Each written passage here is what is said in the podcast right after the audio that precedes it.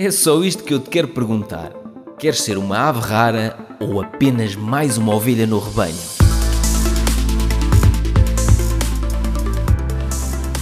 Olha, a tua franja tem uma personalidade própria como tu. Sabes que já está a gravar. É, apanhou essa parte da franja, foi incrível. Opa, sério, não vais passar isto, que é toda a Já gente. está, não, isto é lindo. Deixa-me compor também a minha franja. Vamos começar os dois a compor a franja. Espera. Sabes que a minha, a minha, a minha cabeleireira que eh, tem duas. Uma que Hum. está cá sempre pontualmente e outra que anda sempre a viajar pelo mundo. E tenho aqui Hum. a minha cachorra que está aqui a arranhar da porta que quer entrar, Deixa obrigatoriamente. entrar, deixa entrar e vir para o episódio. Oh, bem, entra. Anda. Ok, esta, esta é a filha da casa. Esta faz muita companhia. Esta é a filha da casa. É a Baby. Opa, espetacular, baby. Olha, estás a ver? Baby. Baby? Ali. Incrível. Chama-se, ela é uma ave rara. É, e olha que tem ar simpática essa baby. Não, e é, é. É? É, como se fosse uma, é como se fosse um ser humano autêntico. Vai aí, bate a bate a canita, vai. Estás a ver? O que eu gosto nestes episódios é que, por não terem guião, qualquer coisa pode acontecer. Podemos começar com uma franja e entrar a cadela. Qualquer coisa pode acontecer. É, eu tenho uma vida muito normal. As pessoas eh, pensam que é assim uma coisa de além. É por isso que eu te disse, eu não sei em que, em que sentido é que eu vou conseguir contribuir Hum. para o grupo, eh, para o, o- o teu podcast, Uhum. eh, para os investidores em si, porque a minha história é muito, muito diferente de toda a gente. Exato, mas acho que foi um bocadinho por aí que, que, que, que- me despertou, que me despertaste esta, esta atenção de vamos conversar, porque uma altura houve lá no, no grupo Telegram, para quem não sabe Ai. muito bem, aquele grupo Telegram do, do- dos membros do curso online Investir na Bolsa, tu partilhaste lá uma história qualquer de, de um negócio de família no qual tu estás envolvida há mais de 20 anos. Foi, Sim, foi, não estive envolvida e ainda estou, não é? Ainda estou, não é? Porque é um negócio da família. Eu sou casada com um dos donos, não é? Querendo ou não querendo, estou sempre envolvida, não é? Sim, pronto, mas, mas isso é que é giro porque eu- gosto de ir um bocado hum, esmiuçar a vida das pessoas, mas um bocado no sentido de hum, quase ver isto como alguém que está do outro lado e quer perceber como é que se começa um negócio ou como é que se. por- Porque nos negócios já, já todos percebemos que nem tudo corre bem, a maior parte das coisas até correm muito mal, não é? Explica-me lá um bocadinho, a Ana Jorge, ou Ana, Ok. como é que gostas que Um, chamem? Ana Maria Jorge? Ana Oh, Jorge? é, é- o meu nome completo é Ana Maria dos Santos Ramos Jorge, Uhum. eh, mas por norma eu vou por Ana Jorge. Tu, quando eras pequenina, o que é que querias ser? O que é que querias fazer? Na África do Sul. Ok, Sim. então eu vou mais ou menos dizer assim. Eu nasci em 26 de novembro de 74. Uhum. nasci em Lubito, Angola. Eh, os meus pais estavam lá, o meu pai foi fazer serviço militar, depois passou a ser polícia de cães. A minha mãe eh, trabalhava como eh, ama e dona de, de casa de uma senhora que trabalhava na Cecil, cuidava das filhas. Uhum. E eu aos Cécil, a- a oito meses. empresa, estás a falar É? da empresa portuguesa, Cécil? Sim, sim. Ah, ok. Uhum. E aos oito meses de idade, os meus pais tiveram que fugir eh, de, de Angola devido à Revolução, só que já foram quase os últimos a sair eh, e tiveram que fugir para o Sudoeste, para a Namíbia. Ok. Uhum. Ok. Eh, As mulheres foram levadas de avião e os homens tiveram que atravessar o deserto eh, de caminhão. Eh, ficámos então depois num campo de concentração na Namíbia. E Uhum. depois o meu pai tinha deixado tudo, tudo que eles tinham, ficou em, em Angola. O meu pai era, era aqui de Santos Tavares Mangualda e a mãe. a minha Aqui mãe ao lado do meu escritório. bem ao lado, mesmo bem ao lado. O meu pai é da, Aqui Torre, é 15 é da Torre. quilómetros. o Exato. meu pai é da, da Torre Tavares. Que O engraçado. meu pai era padeiro, era padeiro de jovem, eh, vendia pão, vendia pão de bicicleta. Uhum. Eh, e a minha mãe era aqui da Vide, daqui da Vide, do Conceito de Ceia. Uhum. Uh, o que é acontece? É, é, é, eu estou aqui mais ou menos no meio. e o meu pai então depois teve a oportunidade lá, ou regressava para Portugal, uh, ou tinha a possibilidade, na altura a África do Sul estava a expandir muito uhum. a nível da sua rede, a, sua rede de, de, de, estradas e autoestradas e estava numa parte de, expansão a nível de, de sistemas das, das centrais de carvão. Meu pai de início é, tinha a oportunidade de trabalho lá, ao contrário, que se ele regressasse para Portugal, que aquele, uh, com polícia, ele não sabia o que é que ia acontecer porque eles uhum. ficaram todos numa condição assim um bocado. Então, meu pai tomou o risco: é pá, não, vou para um país novo.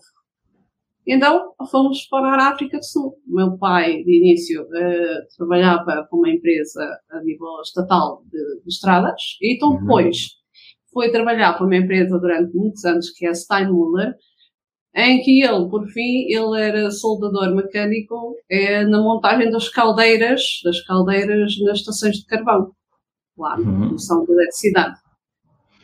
Ou seja, eu fui criada na África Sul, eh, fui criada num colégio britânico.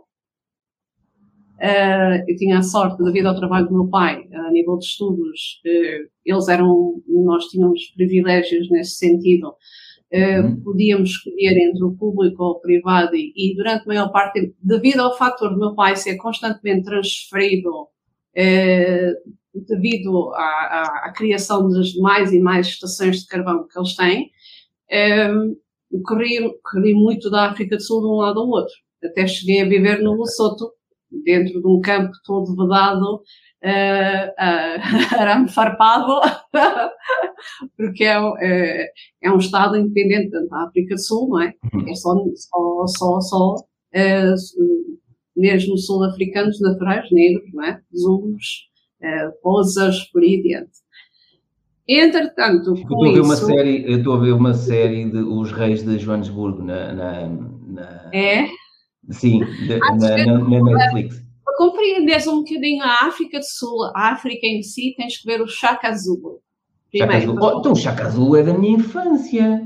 É isso, para se compreender as etnias e em si uhum. os, os, tribos, os tribos, e o próprio tribo a qual o, o, o Nelson Mandela pertencia. Sim. Entretanto, eu fui criada na África do Sul, como estava-te a dizer, uh, e lá, lá eu, quando fui visitar Pretória, a certa altura, devia ter uns 12, 13 anos, eu queria ser advogada. Uhum. Um, eu fazia parte uh, do clube atlético, porque tinha, uh, tinha grande, grande capacidade a nível atlético. Sou alta, uma estreita de tronco, muito baixa de tronco, alta de pernas, estreita de tronco. Uh, Vantagens competitivas, faça a concorrência. Sim, sim. Então, ou seja, uh, eu, eu, eu, desde os sete anos treinei eh, como atleta. Nós temos aulas das, das, das nove da manhã à uma, então depois de tarde temos os clubes. E no então, tal colégio é, britânico que, que disseste. Então depois passei para a escola pública. Hum, uh, Então depois nós somos mais ou menos selecionados de acordo com as nossas capacidades. Uh, fiz parte do debate club, do coro, basquetebol, netball, mas acima de tudo, final ficou o atletismo. Porquê? Um, eu fiz os 100 metros de barreiras, 100 metros de barreiras, um, até vir-me embora, o meu treinador alemão nunca me deixou desistir, um, os treinos, tudo, tudo. O meu pai teve um acidente, teve um acidente em que ele foi atropelado pelo próprio autocarro que fazia o transporte diário deles. Né? Hum. O autocarro, em vez de parar, abrandava e eles saltavam em andamento. É, mal, meu pai bateu mal com o pé no passeio, caiu para baixo do autocarro e o autocarro passou por cima, esmagou a bacia. É, meu pai foi levado desse, de, do Witbank para Pretória e então depois para Joanesburgo de, de helicóptero. Ele passou Recuperou, uma bem? semana 13 cirurgias. É, foi operado por fim na clínica Brent Hurst, onde também foi efetuado o primeiro transplante de coração. Oh, Ana, uh, deixa-me só, deixa só, aqui abrandar um bocadinho. O teu pai, na altura, era a única fonte de rendimento lá de casa. É, é, é. Ou seja, quando mãe, ele tivesse esse acidente. Uh, a minha mãe é doméstica. Ok, ficou ali um bocado tremido do género. Então, se a nossa fonte de rendimento deixar de meter dinheiro cá em casa, como é que vai ser? Sim, mas a minha mãe, a minha mãe uh, é uma mulher de armas. A minha mãe uh, era doméstica, era dona de casa, mas ela de casa trabalhava. Uh, uhum. Nós fomos. Já nessa ela, altura? É, ela fazia pão e farturas de casa e nós fomos habituadas, desde nova, uh, andar lá pelos bairros a vender farturas ao fim de semana e pão também. É, atenção que os meus primeiros trocos para ir ao cinema ver o Dirty Dancing foi, foi, ganho comissões de vendas. Exato. Mas, mas, isso, isso depois mexeu com a tua vontade de te envolver nos negócios, nos investimentos. Agora, olhando assim muito para trás, achas é que. Sim, é, a minha mãe, então, depois com o acidente do meu pai, tornou-se a única fonte de rendimento de casa. Apesar da comunidade portuguesa, na altura, isto há 31 anos atrás que eu vim para Portugal, né? eles eram muito unidos, todos se uniram para ajudar na situação. Okay. Eh, nós acabámos por emigrar eh, para Portugal, porque o meu pai eh, ficou numa situação em que ele ficou incapacitado de trabalhar, mas infelizmente as incapacitações lá uh, a 50% não, não, são, não são como as reformas aqui na Europa, são muito mais baixas.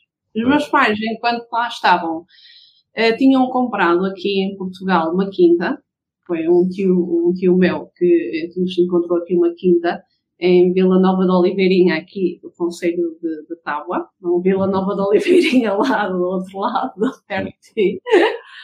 E então depois emigramos, eu vim um, aos 17 anos e Ainda 16 para 17, 16 para 17, 16 para 17, já cá fiz os 17 anos. Eu Mas ainda querias ser advogada nessa altura?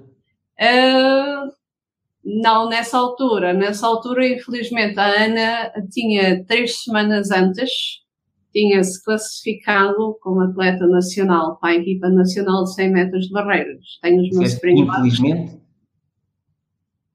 Uh, porque, é assim, eu queria, na altura, quando vim para cá, o meu objetivo já era ser atleta profissional. Okay. Uhum o meu treinador, mesmo sabendo que vínhamos embora, meu pai ter comunicado isso e a minha mãe, não deixou desistir até ao fim. Eles não tinham filhos, o casal, ele e a mulher não tinham filhos, então eles iam buscar a casa, levavam para os treinos, tudo, por aí adiante. Eram impecáveis. É, e não parei. E ele não desistiu, não deixou desistir. E eu acho que é isso uma das coisas que também faz parte da minha personalidade, é não desistir. Uhum mesmo as coisas, sabendo que elas vão terminar ou que possam estar eh, mesmo mal, eh, não desistir, porque. Como é que temos uma situação em que não queres desistir, mas estás a cavar um buraco cada vez mais fundo? Não percebi a pergunta. Uh, isto é uma pergunta envenenada, porque aconteceu-me a mim no passado. Como é que distingues? Ah, mas também já lá estive.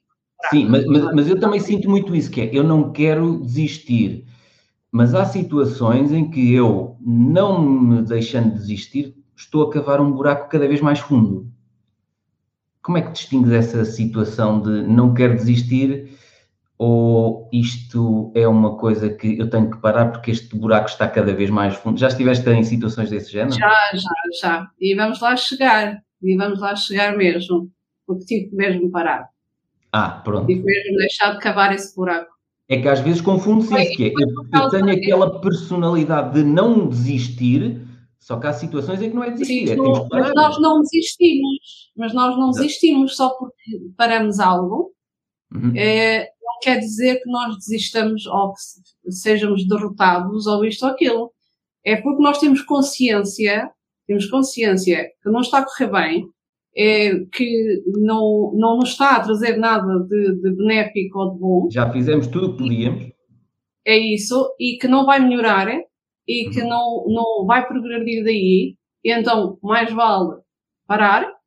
É assim, é a única coisa que não há solução para nesta vida é a morte, o resto uhum. soluciona-se tudo. uma maneira ou outra. A solução vai sempre aparecer. Basta que nós também acreditamos que ela vá aparecer. E eu, quando Sim. vi aquele, eu, eu não desisti, eu não desisti, eu trouxe os meus springbacks, o meu equipamento, a minha medalha de ouro, tudo. Ele veio até ao aeroporto connosco, despediu-se de mim. Eu chorei muito quando vi aquela, aquela porta daquele avião fechar. Para mim foi como se fosse um fim. Eu pensava que o mundo tinha terminado aí. Uhum. E realmente a nível do atletismo terminou. vim parar aqui no interior, vim parar aqui no interior, e atenção que eu sou a sócia fundadora do Clube Atlético de Oliveira do Hospital, que foi criado aqui em Oliveira do Hospital quando, quando o meu filho mais novo eh, eh, começou o atletismo. Eu fundei aqui mais o treinador dele e o professor. Por causa da tua forma de voltares um bocadinho a pegar é, compensei, é, compensei um pouco aí. Okay. eu fui a sócia fundadora, eu pus o capital para a criação do, do projeto. Estive ligada a ele durante um ano e meio, mas a minha profissão não dava. Eu não dava para estar. Qual era a tua profissão? Na altura trabalhava para a empresa da família. Uhum. Okay. Então eu venho para Portugal. É uma realidade completamente distinta da, da África do Sul. Eu fiz aqui o, eu não fui, eh, não, não, devido às notas elevadas que trazia, eh, eu não fui posto um ano para trás, que era a regra, fui posto um ano correto. Eu fiz o nono e o décimo ano escolar normal. É, é ah, normal. mas nós, é assim, mas havia dificuldades em, em casa, havia dificuldades em casa, não é? As pensões do meu pai. Sim, sim. Eu tenho mais dois irmãos. Uh, as pensões do meu pai eram, eram baixas, eram baixas. Uh, a minha mãe uh, não tinha profissão em si. O que faziam era da quinta. Uhum. E eu também sentia necessidade, porque eu senti-me, em comparação aos meus colegas, alguma inferioridade, apesar que não havia, porque a nível intelectual, a nível intelectual, a nível de notas e tudo estava muito superior a eles. E eles todos disseram sempre foi uma pena eu ter estudado e não ter uh, uh, avançado mais e que vim compensar isso depois mais tarde. Uhum. Uh, mas sentias, sentias inferior a eles uh, em tudo, a nível financeiro tudo. E a, a nível, nível financeiro, uh, a nível de vestir, uh, pois, a nível okay. de, de, porque eles todos pertencem, pertenciam todos os meus colegas, uhum. pertenciam a famílias aqui de Oliveira do Hospital, isto é um lugar muito elitista, Muitos dos meus colegas hoje, hoje ou são vereadores ou diretora da escola uh, da Estebó, são todas pessoas, todas muito bem colocadas, porque tinham famílias, uh, vinham de famílias com posses e abastadas, Uh, e que eles puderam. Desenquadrada naquela. Sentia-me desenquadrada, apesar que. A, Mas a eles não eram cruéis? É que às vezes os não, é assim, cruéis. Não, o único, o único acto de crueldade que eu alguma vez tive por parte deles só foi no, dia, no primeiro dia de aulas, hum. quando eu cheguei à escola. É, eu estava na casa de banho, estava na casa de banho e entraram duas, depois tornaram-se minhas amigas, colegas, e eu estava lá dentro e elas disseram assim, olha, já viste a nova preta que veio para a nossa, uh, para a nossa, para a nossa aula? É mais outra vem lá da terra dos pretos, vamos ver o que é que isto dá. Está muito enganada. É, acho que foi o único ato, é, eu estava a ouvir, acho que foi o único ato de crueldade. Pois. Um, eu esse dia que cheguei a, a, a, já estávamos quase no final Mas, do primeiro período. Ana, isso vem muito de, dos pais, ou seja, elas era o que é. ouviam os pais dizer contra era os por causa dos tornados, era, dos era. tornados era, Certamente. Sim. No meu primeiro dia de aulas eu tive um teste de geografia. Hum. Atenção, isto é uma história muito engraçada que tenho que contar, muitos dos, e alguns dos meus professores sabem isto e tudo. Ok, eu nunca tive aulas de português na África do Sul, é, gramática zero. Uhum. É, e ela põe-me o teste à frente, e olhei para o teste de geografia, ok. é, traduzi as perguntas de inglês, de português para inglês, fiz a resposta em inglês, então depois traduzi no melhor possível do meu português uh, para o teste. Eu estive lá até ao fim da aula mesmo, respondi às, às, perguntas todas da melhor maneira possível e mesmo assim tive a negativa mais alta da turma. Muito bom. A professora, por acaso, foi engraçada. Ela, quando foi entregar as notas, ela, ela virou-se para todos e disse: Olha, nossa colega aqui, vocês todos, acho que só houve aí uns três ou quatro positivas, uhum. todo o resto foi negativas. E ela disse para todos: Vocês todos deviam ter vergonha ela teve a negativa mais alta da turma e ela não sabia nada. português. Sim. Epá, eu então depois tornei-me uma pessoa muito dedicada aos estudos, uhum. muito dedicada aos estudos, eu gostava de estudar, gostava de estudar, também não havia cá atletismo, não havia nada, só havia o corta-mato, não era a minha especialidade. E à medida que ias tendo este, que eras bem sucedida em alguma coisa, tipo na geografia, é, dava-te é, de de assim, tinha muitos, uh, tinha muitos amigos na escola, eles, eles, eles estão depois por fim, uh, os meus testes passavam aquela turma toda, aquilo era um copianço. Ai, meu Deus! Sim. e eu, quando terminei o décimo ano, decidi trabalhar. Decidi trabalhar. É, Estudar e trabalhar ou só trabalhar? Não, não, fui mesmo trabalhar para ajudar em casa e porque também queria, também a minha, a minha, a minha liberdade e por aí adiante. Depois arrependi-me, mas então depois já era tarde demais, o dinheiro também dava jeito em casa, para a pois, família. Já estavas habituada, já era difícil largar, ah, ganhar dinheiro. É? Mas a minha mãe, a minha mãe, atendendo à situação que eu queria continuar a estudar, eh, ela agarrou em mim e fomos ao centro de emprego. E tinha iniciado aqui o centro de formação eh, em Arganil, que é o atual Sinterbem, eh, na altura tinha imensos cursos de formação, pagava a bolsa de formação, pagavam o alojamento, e então eu sou um produto da formação profissional de Portugal. Ok? Uhum. Uh, eu fiz um curso de técnico secretariado de informática, uh, uhum. onde também a Isolei foi a melhor uh, aluna e vim então depois estagiar uh, com 18 anos para um gabinete de contabilidade. Uhum. Na altura foi também quando eu conheci meu marido. Ele trabalhava nesse gabinete e tu apaixonaste uma bela Não, não, não, não, não. Eles tinham, eles, eh, o contabilista deles, da empresa deles, eles trabalhavam na área das, do quarto das madeiras. Uhum. É, o contabilista deles é, era o meu cunhado que lá vinha trazer os papéis. E, te, e disse, oh Ana, tenho ali um jeitozinho para ti Uh, não, isso depois vem mais seguir, porque eles por acaso são da vida de onde é a minha mãe. Uhum.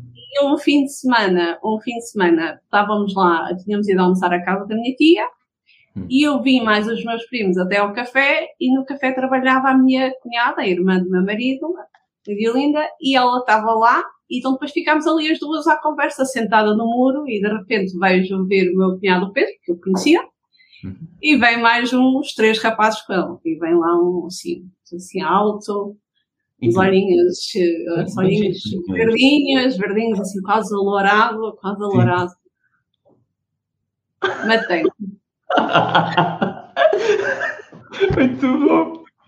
Muito bom. Eu estou casada há 29 anos. Espetáculo. Casada há 29 anos. Com esse sorriso, como tu falas disso, Percebes porquê que estás há 29 anos casado? Tenho aqui buscar fotos, estão todas. Ah, está aqui, eu tenho aqui no escritório. Vai lá buscar. Muito Ok. Bom. Foi em 2018 nós fomos ao México festejar os nossos 25 anos de casada. Ok? Espetáculo. Este é o meu marido, é o Manel.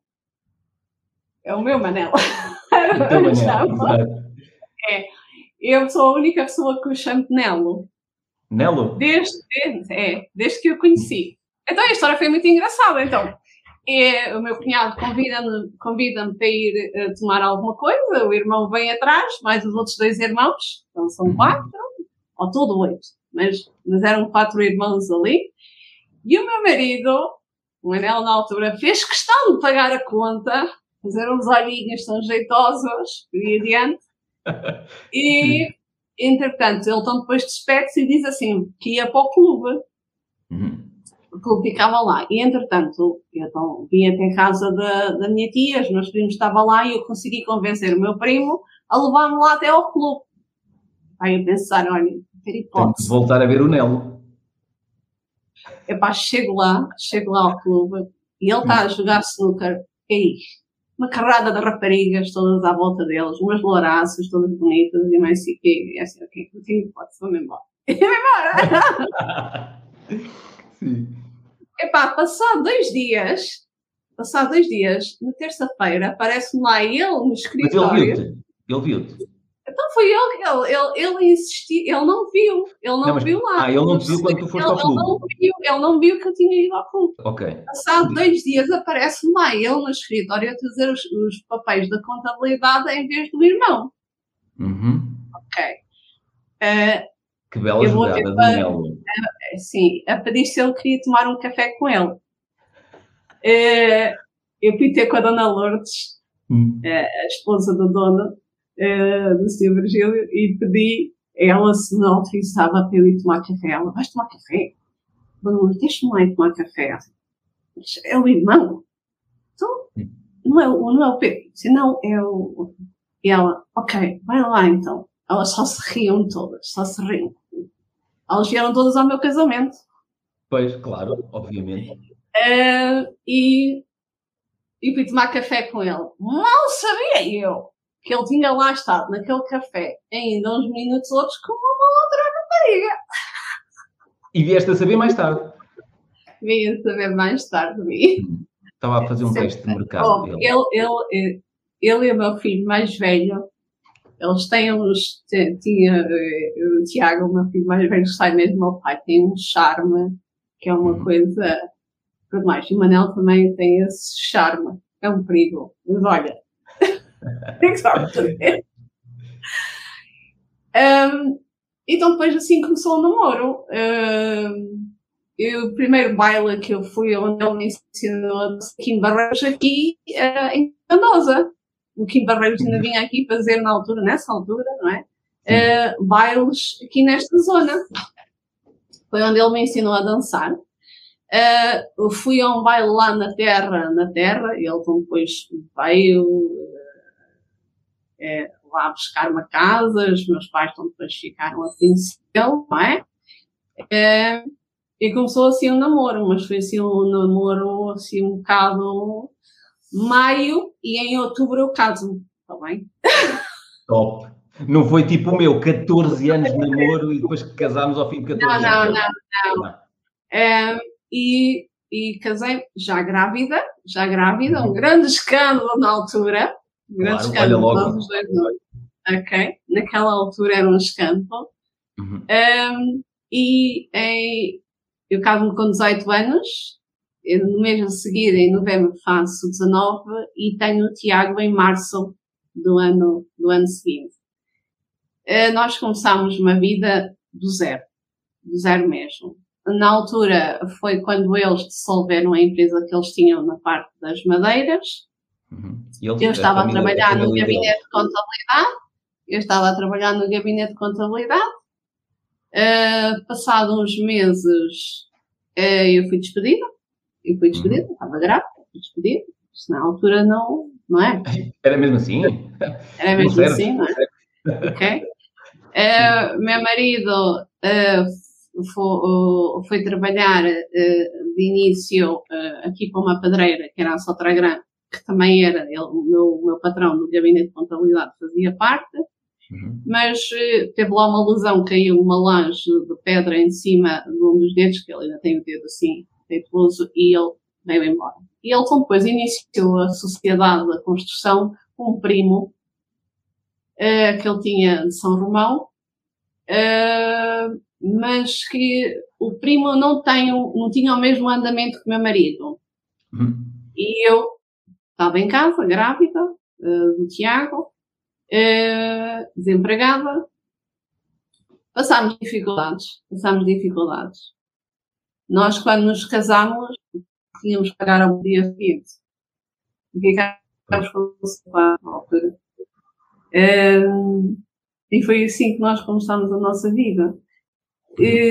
depois, no ano uh, de, de 94, de 94 um, meu marido, então, depois ficou com a parte das obras quase sozinho, porque o primo não se interessava, estava com uma data de obras e dificuldades a nível de recebimentos de dinheiro. Os irmãos andavam nas feiras a vender calçado e então houve ali uma conversa em que eles reiniciaram a atividade da empresa na parte da construção. Uh, isto em 94. 94 eu venho trabalhar com eles em 97. Uhum. Eu tinha 20 anos. Ok. É, sim, sim. 19, sim, fiz 20 anos, já estava, já estava com 20 anos quando eles iniciaram a atividade da empresa. Ok. Uhum. É, eles iniciaram a atividade da empresa em outubro de 94, é isso. Depois, eu consegui uh, arranjar trabalho o Steve Virgílio do Gabinete de Contabilidade tentou-me ajudar. Uh, primeiro foi no, num stand de carros, lavava carros, cuidava de carros, já por isso que eu hoje não detesto limpar o meu carro. Exato. E eu trato tão mal do meu carro que vocês nem imaginam. Sim. Toda a gente aqui repara isso, que eu trato é tudo tão bem dentro do carro. Fiquei com uma paranoia de ter que andar polir carros. foi não, né? Já poliste carros para a vida inteira. É mas também fiquei a saber muito acerca dos procedimentos e, e, e de bombas, vendas, ali a nível de, de, documentação de carros, de registros de uhum. propriedades, por diante. Depois fui trabalhar para uma fábrica de estopos, em que tinham mandado embora indevidamente a moça que lá estava, e eu fui para lá, uhum. induzida a engano, uh, e vim-me embora ao final de dois meses, e o meu pagamento desses dois meses foi o meu primeiro conjunto de sofás que eu tive. Okay. Olha que maravilha. e eu então disse assim, para aí. Uh, eu quando era, quando, quando, tive, quando era mais nova uh, tinha feito alguns verões a trabalhar aqui no hotel, porque nunca deixei de trabalhar para ajudar em casa, não é? Então nos verões eu também ia trabalhar. Então eu, eh, eu aprendi a servir à mesa e acerca, o pouco que eu sei acerca de vinhos e tudo, de um senhor que está enterrado ao lado do meu pai, que o senhor Moura, que trabalhava no Hotel São Paulo. Uhum. E fiz lá os verões a trabalhar. E então depois, uh, na altura abriu aqui um restaurante, foi o Príncipe da cidade, e eu fui lá pedir trabalho. Eu fui trabalhar, eu fui a primeira empregada de mesa que eles tiveram. E aquilo, eu tive lá, a dificuldade era que eu não tinha a carta de condução, meu marido tinha que me vir buscar à noite. Tinha o, o, o menino também na ama, muitas vezes a ama tinha que me ficar com o menino até o Manel E tu não buscar. pensavas do género, porquê que a vida tem que ser tão difícil? Porquê que eu não saio do mesmo? Porquê que eu ando sempre a contar os trocos? Nunca pensaste isso? A vida nessa altura era tão difícil, Pedro. Uhum. Um, mas também eu acho que a vida nessa altura ainda eh, era, era um pouco mais fácil porque ainda era o escudo, não era o euro. Acho Exato. que a nossa vida ficou mais difícil depois do euro. Com a entrada do euro. É. Atenção que até os meus próprios filhos dizem que aquilo que eu já concretizei é, aos 21 anos já ter construído depois casa e por aí adiante, é, com as facilidades que tive de empréstimo bonificado e tudo, eles uhum. hoje em dia não conseguem. Eles é. hoje em dia não conseguem. Eu estava a trabalhar no restaurante, a fazer noites também e por aí adiante. Depois fui tirar a carta de condução à rasca com as nossas poupanças, passei à rasca. Eu até, olha, entrei dentro do carro, esqueci-me de meter o cinto, cheguei à frente uns, uns metros e eu disse, olha, já chumbei. Ah, estou lixada. E meu marido tinha-me dito assim, oh, Ana, olha, se não correr bem, não temos dinheiro para tu voltares novamente ao exame. Disse, olha, foi-se. o instrutor mandou-me conduzir, pá, eu estou cá a conduzir por aí abaixo. Minha, o exame de condução foi em Coimbra. Ainda não havia semáforos naquela rotunda. Hum. E ele mandou-me acelerar por aí abaixo e estacionar. E depois, olha, nem quis saber. Ok? Já estava chumbada. Então, olha, mais vale fazer as coisas, mas descomprimida. Mas não puseste o cinto a meio do exame, nem nada? Não, não, meti então depois o cinto, mas continuei a fiz o exame. Exato. Vamos embora meteu-me lá numa picada, ter que estacionar para um lado, então depois voltar a estacionar para o outro, fiz tudo. fiz tudo. E quando lá chego ao lugar, a senhora que estava antes de mim, ele tinha chumbado, ele mandou ela sair do carro e ele virou-se, olhou para mim e disse assim: Olha, menina, acho que você nunca mais vai se esquecer de pôr o cinto. Mas dou meus parabéns, você passou. E nunca, e nunca mais te esqueceste? Eu nunca me esqueci. nunca mais me esqueci. Sim. Mas eu tive que manter a minha alegria até chegar, Exato. porque a colega que tinha chumbado fez um escabeche. Uhum. ok? E, só se sabia que tu tinhas passado, mesmo sem usar É. cinto, É assim, eu mantive-me calada, Uhum. perceber, que cá, ou seja, só quando meu marido veio-me buscar a Oliveira, isso que é que ele disse, é que eu consegui festejar. 30 anos depois, isto é revelado no podcast. e tu vais receber uma carta dessa pessoa que chumbou. Não, mas é assim, e, ah, e quem conduz comigo diz assim, ah, que, que nunca te esqueces do cinto. Eu nunca me esqueci, mas toda a gente pôr o cinto. Olha, então, mas, mas eu estava-te a perguntar, tu estavas na, na altura em que Tenho uma criança pequena, uma criança pequena, tinhas pouca entrada de dinheiro, trabalhavas muitas horas e se chumbasses naquele exame de condução, não havia Não. forma de tu pagares a, a não, eram repetição as nossas poupanças. e nu- nunca te questionaste, deve haver mais do que isto na vida. A vida não pode ser só este monte de espinhos. Não há tempo para questionar quando nós temos uma criança para dar a comer, temos que trabalhar, temos que trabalhar e, e temos que fazer pela vida exausta. revoltada, revoltada, às vezes pensar que a vida podia ser mais justa, ver os outros terem vidas diferentes e eu ter uma vida tanta dificuldade, não é? Mas pensavas isso aos 20 e poucos anos? Pensava. Chegaste a pensar, ok? É isso que eu te estou a perguntar? Sim. Pensava, não é? E, mas eu não podia desistir. Uhum. Não dava para desistir, porque eu tinha uma criança pequena, tinha que me lembrar que aquela criança, de uma maneira ou outra, eh, necessitava de comer e, E eu o negócio do teu marido estava a funcionar bem? No início aquilo foi muito difícil também, eles quando iniciaram também foi muito difícil eh, e havia meses que havia ordenado e meses que não havia e só mais tarde, uns anos mais tarde, é que passou tão depois a haver ordenado mesmo mensalmente. E eu Ok. vou-te explicar, é quando eu venho então depois de trabalhar para a empresa. Eu então depois estava no, no, no, restaurante, um supermercado vai abrir que era o Monte Verde e eu fui-me lá candidatar Uhum. ok? E entretanto entro no supermercado, hum, entrei a, a- a embalar o pão às 5 da manhã hum, e ter que repor mercadoria nas prateleiras e por aí adiante. E ao final de três meses, a senhora que estava na contabilidade sai Uhum. e eles, como tinham o meu currículo e viram que eu sabia trabalhar com informática e por aí adiante, eh, fizeram-me o, o convite eh, de eu assumir as funções dela. Então, eu andei durante um ano, balava pão, fazia abertura e de loja, colocar preços, alterar preços, colocar as etiquetas e muitas vezes ia fazer as limpezas das casas de banho, tudo por aí adiante, porque isso fazia parte do meu contrato de início. Ao final do ano, o gerente de loja, o Sr. Hernani, ainda me lembro, ele chegaram a pé de mim e ele disse-me assim, oh Ana, tens mostrado mais que o teu valor e que realmente eh, não precisas mais entrar a embalar o pão. Não precisas mais fazer as limpezas. Não precisas hum, preocupar-te. O teu trabalho é abertura, fecho de loja, controle dos preços e só passes a caixa à hora do almoço. E tu sentiste, Mesmo assim- finalmente estão a valorizar o meu esforço. E valorizaram e, e ficaram com muita pena quando eu me vi embora passar três anos. Mas olha, mas não me impedia, porque como não havia empregada de limpeza, havia muitas vezes limpar as casas de banho cá em cima, e de vez em quando ele apanhava-me lá a limpar as casas de banho. Sim, É assim, eh, se as coisas estão para fazer, feitas. temos que as fazer. claro. Não é? Se não havia ninguém para o fazer, e ainda por cima é a nossa casa de banho, é onde nós pas- passávamos, não havia mais ni- ninguém com a iniciativa de fazer as coisas. E o que é que me impede a mim de ter que fazer? Meu Claro. orgulho?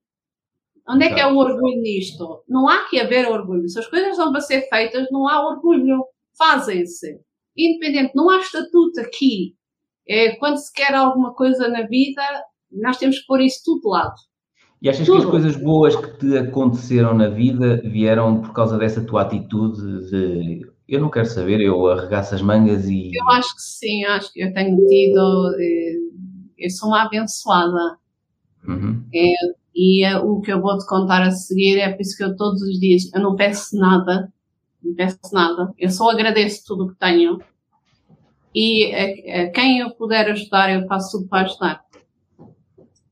Então depois, em 97, fui trabalhar para a empresa do meu marido. Eles convidaram para vir trabalhar porque eh, aquilo depois foi, ficando assim, eu, eu não tinha fim de semanas, só tinha um fim de semana por mês, então depois passei só a ter um domingo por mês. As responsabilidades que eu também tinha eram cada vez maiores, então depois também ficou a parte do controle do dinheiro, partei por uhum. contar dinheiro, homem. Eu sei o que é, que é o dinheiro, aquilo é tão sujo, ouviste? Exato. Tanta notinha que eu contei aqueles napais e anos, não você imaginas a quantidade de dinheiro. O setor alimentar tinha, hoje em dia já é multibanco, mas naquela altura ainda eram notas mesmo. Uhum. E eu, então depois eles fizeram-me o convite, porque eu, eu vinha muitas vezes a pé, então depois ao domingo, ao final da tarde, o meu marido estava com os irmãos no Silvadal, uh, levava o Tiago, eu, eu mal via o meu marido. Então depois o meu cunhado fez-me o convite de vir trabalhar para pé deles. Eles na altura tinham um escritório ainda no Silvadal. E um ano depois Ehm, eu, entretanto, nesse ano engravidei de Miguel, a perceber? E, eh, ao mesmo tempo, eh, em 98, eh, antes mesmo antes do Miguel nascer, é feita a mudança do escritório, do escritório aqui para Oliveira do Hospital. Ou seja, venho uhum. trabalhar para eles em 97 e o Miguel nasce em 98. quando eu também decidi ter o meu segundo filho. O primeiro Foi quando foi. foi, foi quando foi. não, não me arrependo até hoje ter sido mãe tão nova. Uh, Deu-me tempo de partilhar tudo com eles. E eu partilhei mesmo a vida Acabaram por ficar criados mais novos. É, não, mas eu partilhei. Ainda, os pais ainda são novos. É, eu então depois vim trabalhar pé deles, o escritório é em 98 da Oliveira do Hospital, e aí as coisas estão depois mudaram. É, eles não tinham ninguém para organizar uh, as coisas. Eles tinham que trabalhar, mas não havia ninguém para organizar a parte papeladas, por aí adiante, os recebimentos, os autos. Mas também passei ali uns muito maus bocados. Tipo aí alguns, nós, eles trabalhavam como subempreiteiros na altura, faziam-me uhum. passar secas para me entregarem cheques e autos. Passava lá muitas vezes, eu tinha um que faziam lá passar o dia todo à seca à espera, só para me dar o cheque. No escritório. É, Palhaço. é. Palhaço. Cada um tem então depois aquilo que merece na vida, exato, aquilo que faz os outros, depois tem aquilo que merece. Nós temos que sempre olhar aquilo que nós fazemos. Uhum. É assim a vida. Então, as coisas começaram a correr eh, financeiramente, a empresa do teu marido? Começou a correr. ainda me lembro, ainda me lembro do nosso primeiro concurso público que ganhamos. Nós uhum. nunca chegámos a fazer a obra, porque a obra eles estão depois, eh, pararam o concurso porque havia lá uma, um problema com o, o, a, a, o, contrato da propriedade, o primeiro concurso público que nós ganhámos, uh, nunca fizemos a obra, eu até guardei, até vir embora da empresa, guardei aquele concurso sempre, hum. de recordação, e então depois começámos a trabalhar nas obras públicas diretamente, eh, foi, no início dessa parte também foi complicada, e apanhámos ali anos muito difíceis, Ainda é, trabalharam nas concessões rodoviárias e assim? É, tudo e mais alguma coisa. É, ah, nós íamos quase indo ao buraco com as obras da altura de, de Coimbra, quando foi a capital da cultura. Recordas-te? Uhum. Ok? Isto é em 2008. Mas porquê que é, iam ao buraco? Então, porque os municípios na altura, aquilo todos excederam e foi quando nós tivemos uma das nossas crises financeiras, também muito grandes, eh, em 2008, não é? Uhum. Um, passei ali uns muito maus bocados na empresa. E trabalhei ao todo 22 anos uh, para a empresa da família. E administrei diretamente e sozinha nos últimos 18 anos. Em 2017, um, eu já estava muito mal. Mal? O que é, é mal? É, é assim, porque eu quando vim embora, as minhas funções foram divididas por quatro pessoas. Eu assumi demasiado, eu assumi demasiado, eu, eu assumi funções uhum. que não eram exclusivamente minhas, você, mas que tinha que assumir, porque eles, eles iam para as obras, eles tinham que trabalhar nas obras, e alguém, uhum. alguém tinha que ficar responsável pelo resto, não é? Era receber dinheiro, era pagar salários, era a parte administrativa, era os concursos, era tudo e mais alguma coisa. E no fim, até quando já tínhamos o nosso estaleiro próprio, até à segunda-feira passava no estaleiro eu uh, controlava a parte da mecânica até fazer as encomendas, tudo, para se perceber, uh, para, para controlar custos, para baixar custos. Uh, e nunca caíste para o lado de cansaço? Eu comecei, os meus primeiros sinais de depressão começaram, começaram aí aos 24 anos.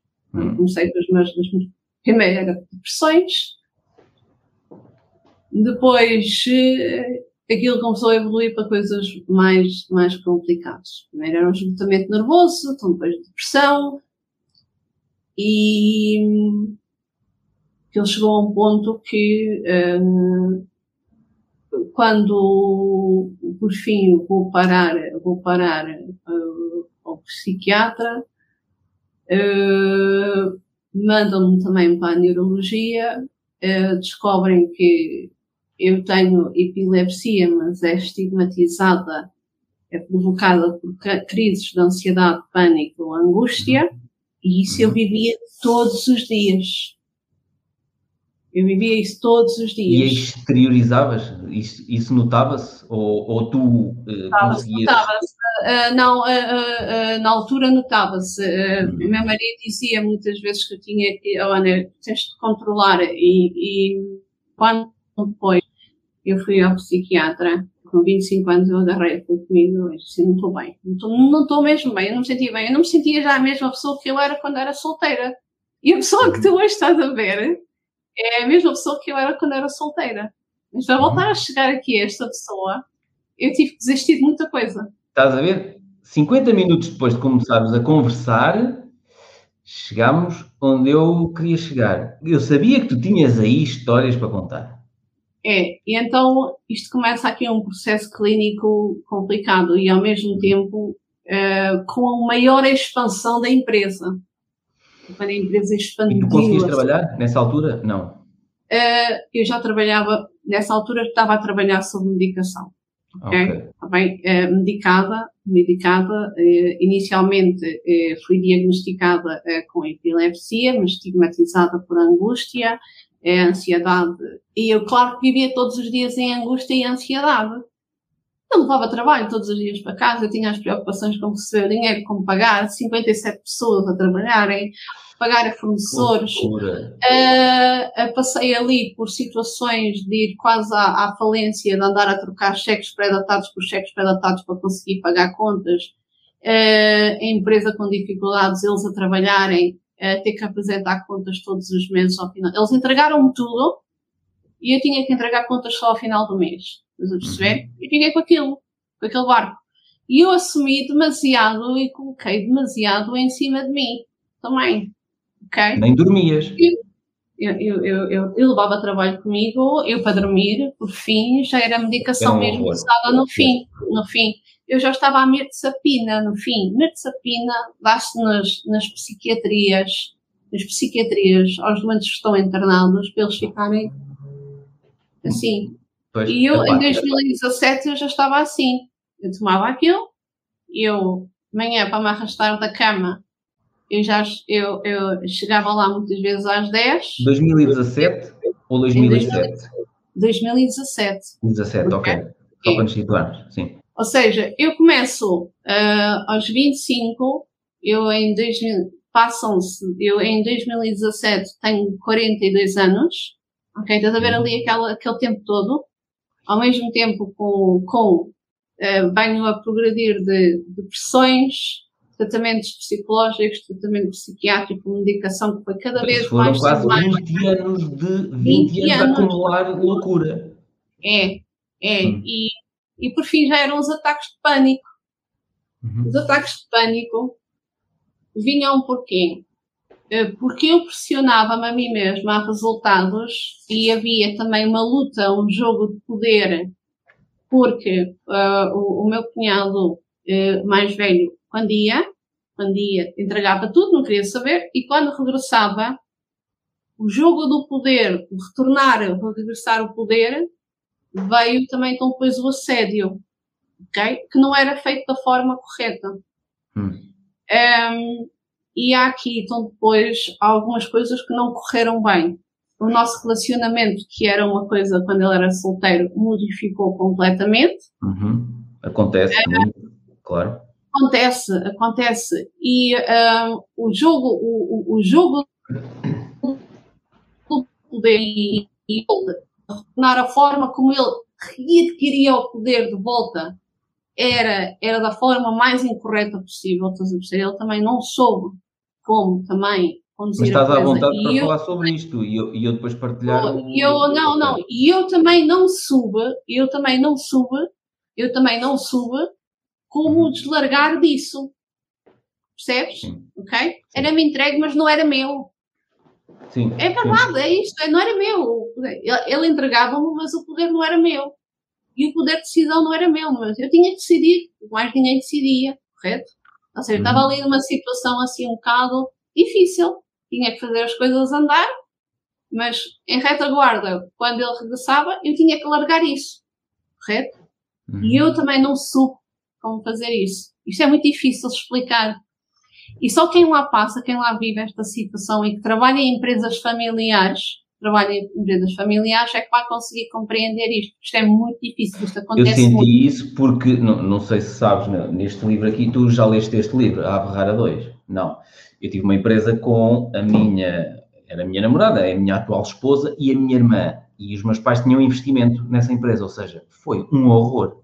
Eu, eu percebo aquilo que tu estás a dizer porque foi horrível. Foi simplesmente. Epá, eu sei que há, há empresas familiares que funcionam bem, mas quando a coisa começa a correr mal e quando há um, pessoas que não se dedicam da mesma forma, quando há problemas financeiros, bem, é um horror, porque depois não consegues dizer a uma irmã que eu digo, mas ela ficava chateada comigo porque eu não lhe podia dizer as coisas daquela forma porque ela era minha irmã. E a minha mãe telefonava-me a passar-se comigo porque eu tinha falado com a minha irmã, de uma forma.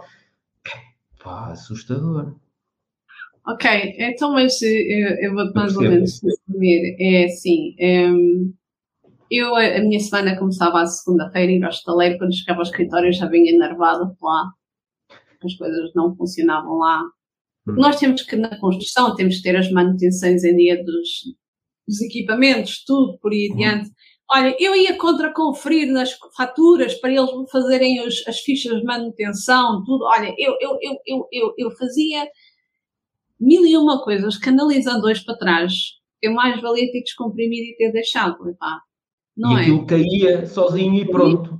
E, e acabou, epá, cada um tinha que assumir as suas funções, eu não tinha que estar eu, eu a ter que fazer a tudo. Salvar o mundo eu, todo. É isso, a salvar o mundo todo, estás a perceber? E eu, uhum. uh, quando cheguei a 2017, na altura o Miguel também vai para a universidade, eu já estou muito mal da minha cabeça. Eu já tinha entregue três vezes a carta de despedimento eu já chegava ao escritório todos os dias, todos os dias, eu, eu passei ali coisas, nem quero se imaginar.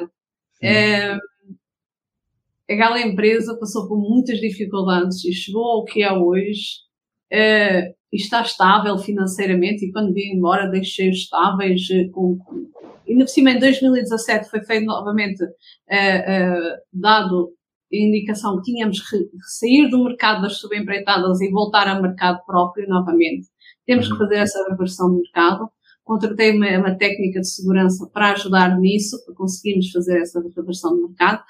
Fomos buscar de volta para a empresa um engenheiro que tinha, tinha saído da empresa um, para conseguirmos fazer isso. Foi muito difícil. E, por cima, vínhamos de anos de imensos lucros, com uma carga fiscal enorme de pagamentos por conta. Pois, exato.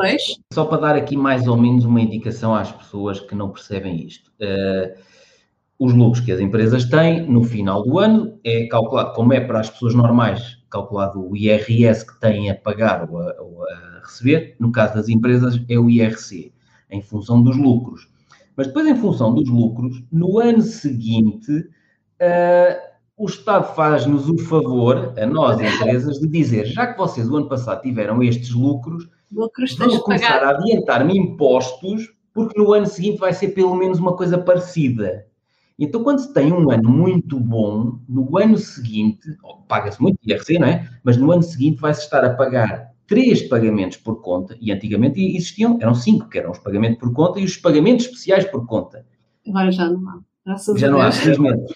Mas que são adiantamentos de impostos ao Estado, pressupondo que o lucro que tiveste no ano passado é, era, era o mesmo que eu ia ter aquele ano, mas não era. Eu tinha três pagamentos por conta de 75 mil euros. Ia deixar o mercado, deixar o mercado onde estava, uhum. subempreitada, passar para o mercado público onde tinha que andar com dinheiro à frente, ok? Uhum. E é aí que vem a minha diferença, uh, uh, talvez aqui uh, a nível da parte dos investimentos. Eu sempre tive que gerir com dívida ok? Sim, eu, sim, ao sim. longo de todo o meu progresso de 20 e tal anos, a visão que eu trago para os investimentos é saber gerir com dívida, está uhum. bem? Uh, saber uh, a parte do negócio, ter que muitas vezes perder de um lado para compensar ganhar do outro, ok?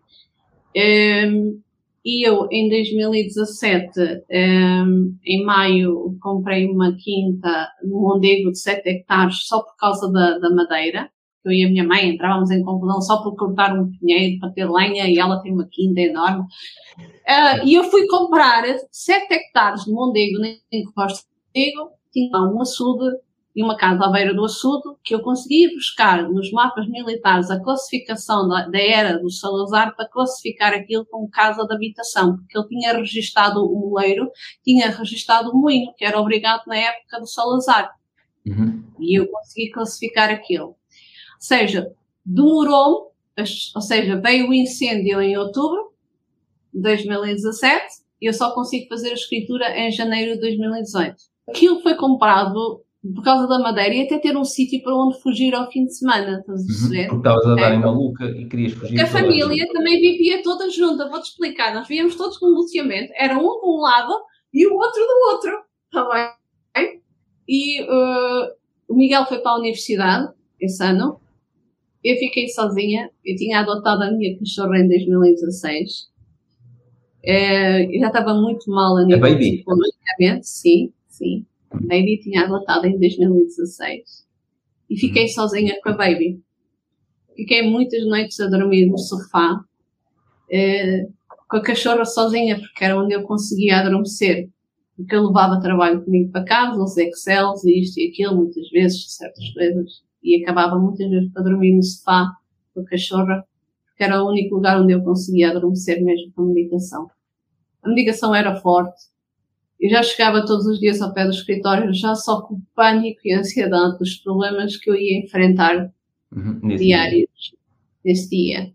Então depois veio o incêndio de 2017. O incêndio no, no estaleiro? Nós sofremos aqui aquele incêndio todo em outubro de 2017. Ah, sim, ah, sim, yeah. exatamente. Nós tivemos muita sorte. Aquilo foi muito difícil. Eu, quando, e no, no final do ano, em, em, em novembro, uh, eles decidem, eles decidem, uh, como já havia obras públicas perto aqui para fazer, tanto no Conselho de Ceia e por aí adiante, decidem, assim sendo, deixarem as obras que estavam a fazer longe e virem uhum. para mais perto, os três. O meu marido foi o primeiro a regressar, uh, depois foi o meu cunhado Pedro a regressar, e então depois o meu cunhado Zé.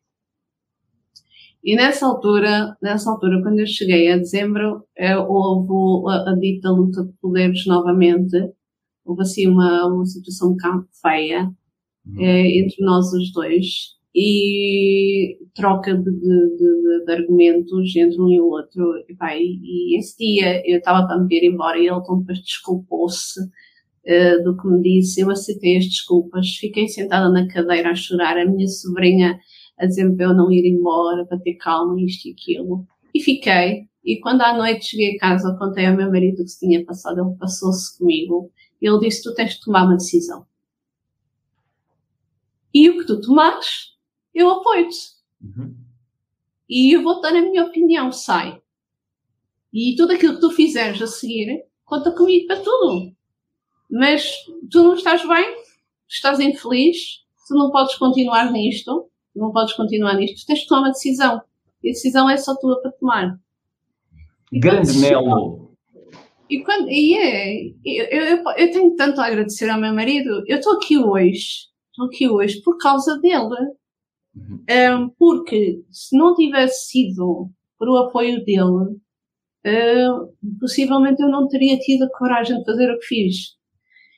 Nessa semana, por acaso, a, a senhora que costumava me ver lá limpar a casa, não é? Porque eu não conseguia, eu trabalhava horas, eu não tinha hipótese de cuidar da minha casa, ela não veio e eu andei o sábado todo de manhã. Fiquei sozinha em casa, meu marido não esteve. E eu tive desde de manhã até à noite a limpar a casa numa fúria. Dei volta à casa toda. E eu, e eu comecei a rever tudo. Se em 22 anos de trabalho era sempre o mesmo, era sempre o mesmo ciclo. Um, e eu estava sempre a ter os mesmos problemas que eu também já não queria continuar naquilo. Já não, já, se eu continuasse, se eu continuasse, Ias eu não sabia, ter mais do mesmo. Não, era, e eu não sabia o que é que possivelmente poderia vir a acontecer. Com a tua saúde. E eu, mental. entretanto, tinha, tinha aberto o meu processo. O meu pai tinha, o meu pai eh, tinha falecido e o meu pai faleceu de uma descompensação de potássio de sódio devido à carbamazepina. Ele começou com demência, e então depois, conforme a demência foi evoluindo, começou também a paragem dos órgãos. Ele em seis meses faleceu. E eu também tomava a mesma medicação. E eu tinha aberto Isso o meu processo, é, eu tinha aberto o meu processo em Coimbra em, em setembro e tinha ido fazer exames, eles tiraram uma carbamazepina, porque o eletrocefalograma deu que já estava tudo bem a nível da eletricidade no cérebro. Exato. Mas o que eu sentia na minha cabeça quando tinha o stress do trabalho e chegava a casa e sentia na minha cabeça era tipo o som de uma lata, de uma, hum. quando tu espremes uma lata, estás a perceber aquele som que aquele som faz era o som que eu sentia dentro dos meus próprios ouvidos na cabeça. E então eles, o médico achou isso estranho e mandou fazer uma ressonância. Eu, entretanto, a 28 de, de dezembro aquilo acontece e eu, na passagem de ano, tomo a decisão, não, vou sair. Então, vamos começar o ano, não, eu, por acaso... O ano de 2018. 18. É, eu okay. entreguei a carta de despedimento em, é, no início de, de, logo de início, em janeiro de 2018. Fui lá a uhum. tremer, a tremer. a quarta carta de despedimento, não? Foi a quarta carta de despedimento, ou não? Sim, sim. ok. E ele olhou para mim, tens a certeza daquilo que estás a fazer? E eu disse, uhum. tenho. Um, entreguei a carta de despedimento e, para a minha admiração, ao final do dia já lá estava um candidato para a entrevista. É fodido, não é? É, é, mas ouve lá, mas ficou resolvido, não fosses tu. Não, mas calma, ainda não, não, não, ficou resolvido, ainda não ficou resolvido, não. É, não ficou resolvido. Eu, eu é que acabei por resolver a situação. Pois, porque tu já tinhas entregue três cartas e voltaste sempre. Ok. Um, assim entretanto, não pudeste voltar para mim aquilo foi um alívio. Isso. Claro. O rapaz veio, ele chegou ao final de uma semana, disse logo que não, que não queria ficar. Agradeceu-me imenso, agradeceu-me imenso todo o conhecimento que ele tinha passado, mas não queria. Depois eu dei de conselho ao meu cunhado para pôr uma contabilista no meu lugar. Uma contabilista, alguém que desse contabilidade no meu lugar. Ele uhum. contratou uma, uma contabilista. Uh, eu, entretanto, vou de férias. Ele liga-me ela ainda estava no período de experiência, olha, isto não está a funcionar e mais o quê, mas o que é que está a passar? E ele, eu não, ela não, isto não está a correr bem, mas tu verificaste as credenciais dela? Pá, não. Eu disse, mas não está a correr mesmo bem. Ele, ele disse, não. E ele então disse assim, olha, então, se ela está no período de experiência, está a terminar, manda-a embora, que eu estou aí segunda-feira que resolve-se a situação. É preferível ficar alguém como deve ser, uh, do que andarmos nisto, porque isto não pode ficar assim. Ou seja, eu ainda tive a preocupação, preocupação de deixar aquilo bem. Claro. É, deixar aquilo bem. É, porque eu trabalhei 20 e tal anos naquilo e. Uh, eu percebo. Era quase um e trouxe aquilo, trouxe aquilo, e aquilo faz parte de mim. Claro. Faz parte de mim, fez parte da minha pessoa e eu não quero ver aquilo mal. Claro que não. Uhum. Uhum. Um, depois uh, andei à procura de uma pessoa para, para o meu lugar, tive alguma dificuldade, depois encontrei uma moça que estava numa situação a sair difícil do lugar onde estava, uh, a ser quase uh, também assediada moralmente para, ficou num lugar sozinha até por aí adiante, para ser quase despedida. Uhum. Ela consegue resolver a situação dela e ela vem para lá a aprender aos poucos e eu, no dia 8 de junho de 2018, foi o último dia que eu fui àquele escritório. seis meses a fazer transição? É. Mas durante esses seis meses... uhum. ok, o que é que vais fazer para o futuro, Ana? Exato. E a Ana começou a pensar, olha, tenho lá a quinta, consegui classificar aquilo. Olha, turismo até era uma coisa engraçada. Tentava fazer um projeto turístico naquilo. Uhum. Era interessante. Não percebia nada de turismo. Claro, okay? mas não percebias nada das outras coisas onde te meteste anteriormente, portanto, isso resolveu. Aprendi não... sempre tudo, ninguém claro. me ensinou nada. Plataformas eletrónicas, eh, claro. por aí tudo foi surgindo, todas as soluções que fui arranjando ao longo dos anos de trocar dívida, trocar dívida com o Estado, uh, negociar com os diretores de tanto das finanças, da segurança social, para trocar dívida do próprio Estado para pagar as nossas dívidas. Uh, andei sempre, nunca tive problema em ter iniciativa de ir à uhum. procura da solução. Eu não olho ao problema, eu olho para a solução. E meteste no turismo? Calma. o terreno fica, fica no SIC Cargalçal, ou seja, no, no Parque uh, Natura 2000, uhum. ok? E um, onde é protegido o Narciso do Mondego. Uhum. É uma plantinha, só para as pessoas que estão lá em casa saber. Sim, mas realmente as encostas, quando encheram-se, a seguir ao enchendo, encheram-se Narciso do Mondego, realmente aquilo é muito bonito. Uhum. Uh, eu, na altura, também iniciaram-se as candidaturas do, do CIE2E, não é? Aqui por causa dos incêndios no interior, recordas-te? Sim. E eu, então, meto um pedido de licenciamento prévio de um projeto turístico, de um turismo rural 8 quartos, um, da casa que eu consegui licenciei à, à, à beira do açude, uh, à beira do rio Mondego. Um, lutei contra a APA, ICNF, REN, RAN, e uhum. vou, uma das minhas colegas ainda assistiu à discussão, a minha colega Sandra assistiu um dia à discussão que eu tive com o técnico da APA. Nem vinham lá ver porque o local da casa, geograficamente, no, no georreferenciação, estava em cima do rio. E eu virei para ela ao telefone e disse, tinha lá uma coisa, mas alguém se a casa estivesse em cima do rio, sequer quanto mais me autorizavam para construir em cima do rio, ou seja, eu paguei uma taxa.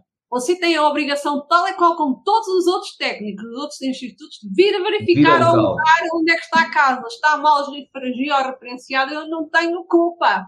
Ela assistiu à discussão. Sim, sim. E eles vieram lá. Uhum. Eles vieram lá. E fui parar na CCDR ou aprovações e eles não tinham ata, não tinham ata da aprovação de um projeto aprovado em Rede Natura 2000. Ok? Uhum. E aquilo, então, depois foi aprovado pelo CCDR e vem aqui para o município. Entretanto, eu candidatei-me, candidatei-me, criei a sociedade, uh, isto tudo ainda dentro da empresa e continuei na empresa e continuei com isto.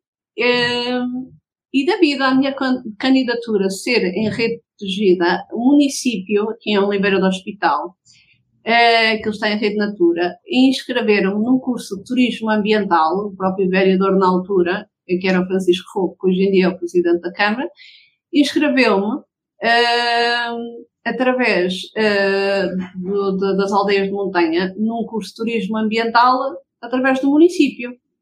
E eu comecei a frequentar esse curso, de turismo ambiental, era todas as quartas-feiras que lá ia.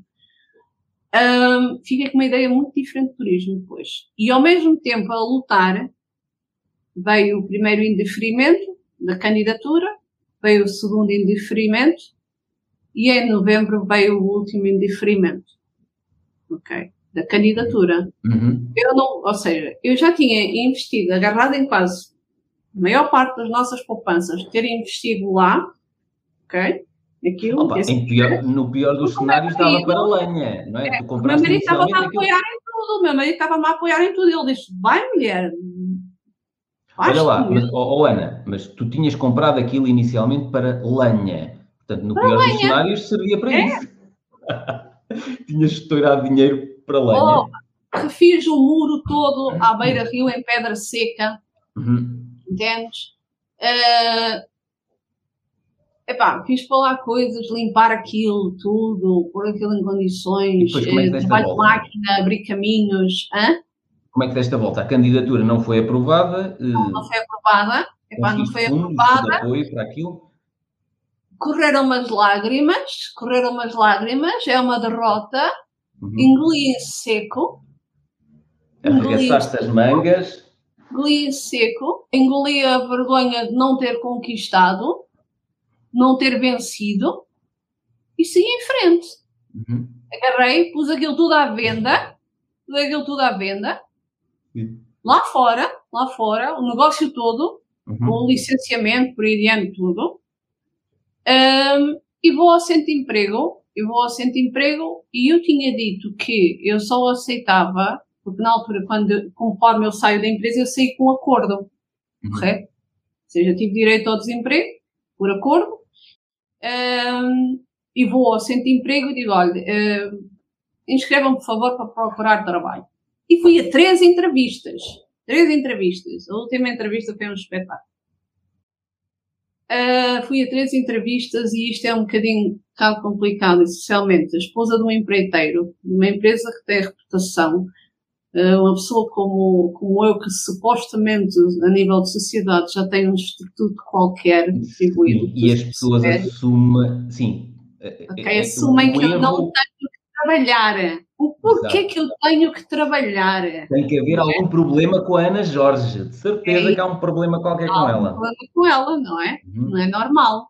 Hum, eu, na altura, tinha deixado a anotação que se fosse para fazer formações, que só aceitava formações que fosse para aumentar hum, o, meu nível, eh, a nível de escolaridade eh, para o décimo segundo. Eu não consegui o décimo segundo ano, equivalência do décimo segundo ano, por uma grande injustiça que me foi feita. Quando fui buscar a minha certidão à escola, Hum. retiraram uma nota de inglês no décimo ano, a nota do nono e décimo ano, por eu ter vindo da África do Sul.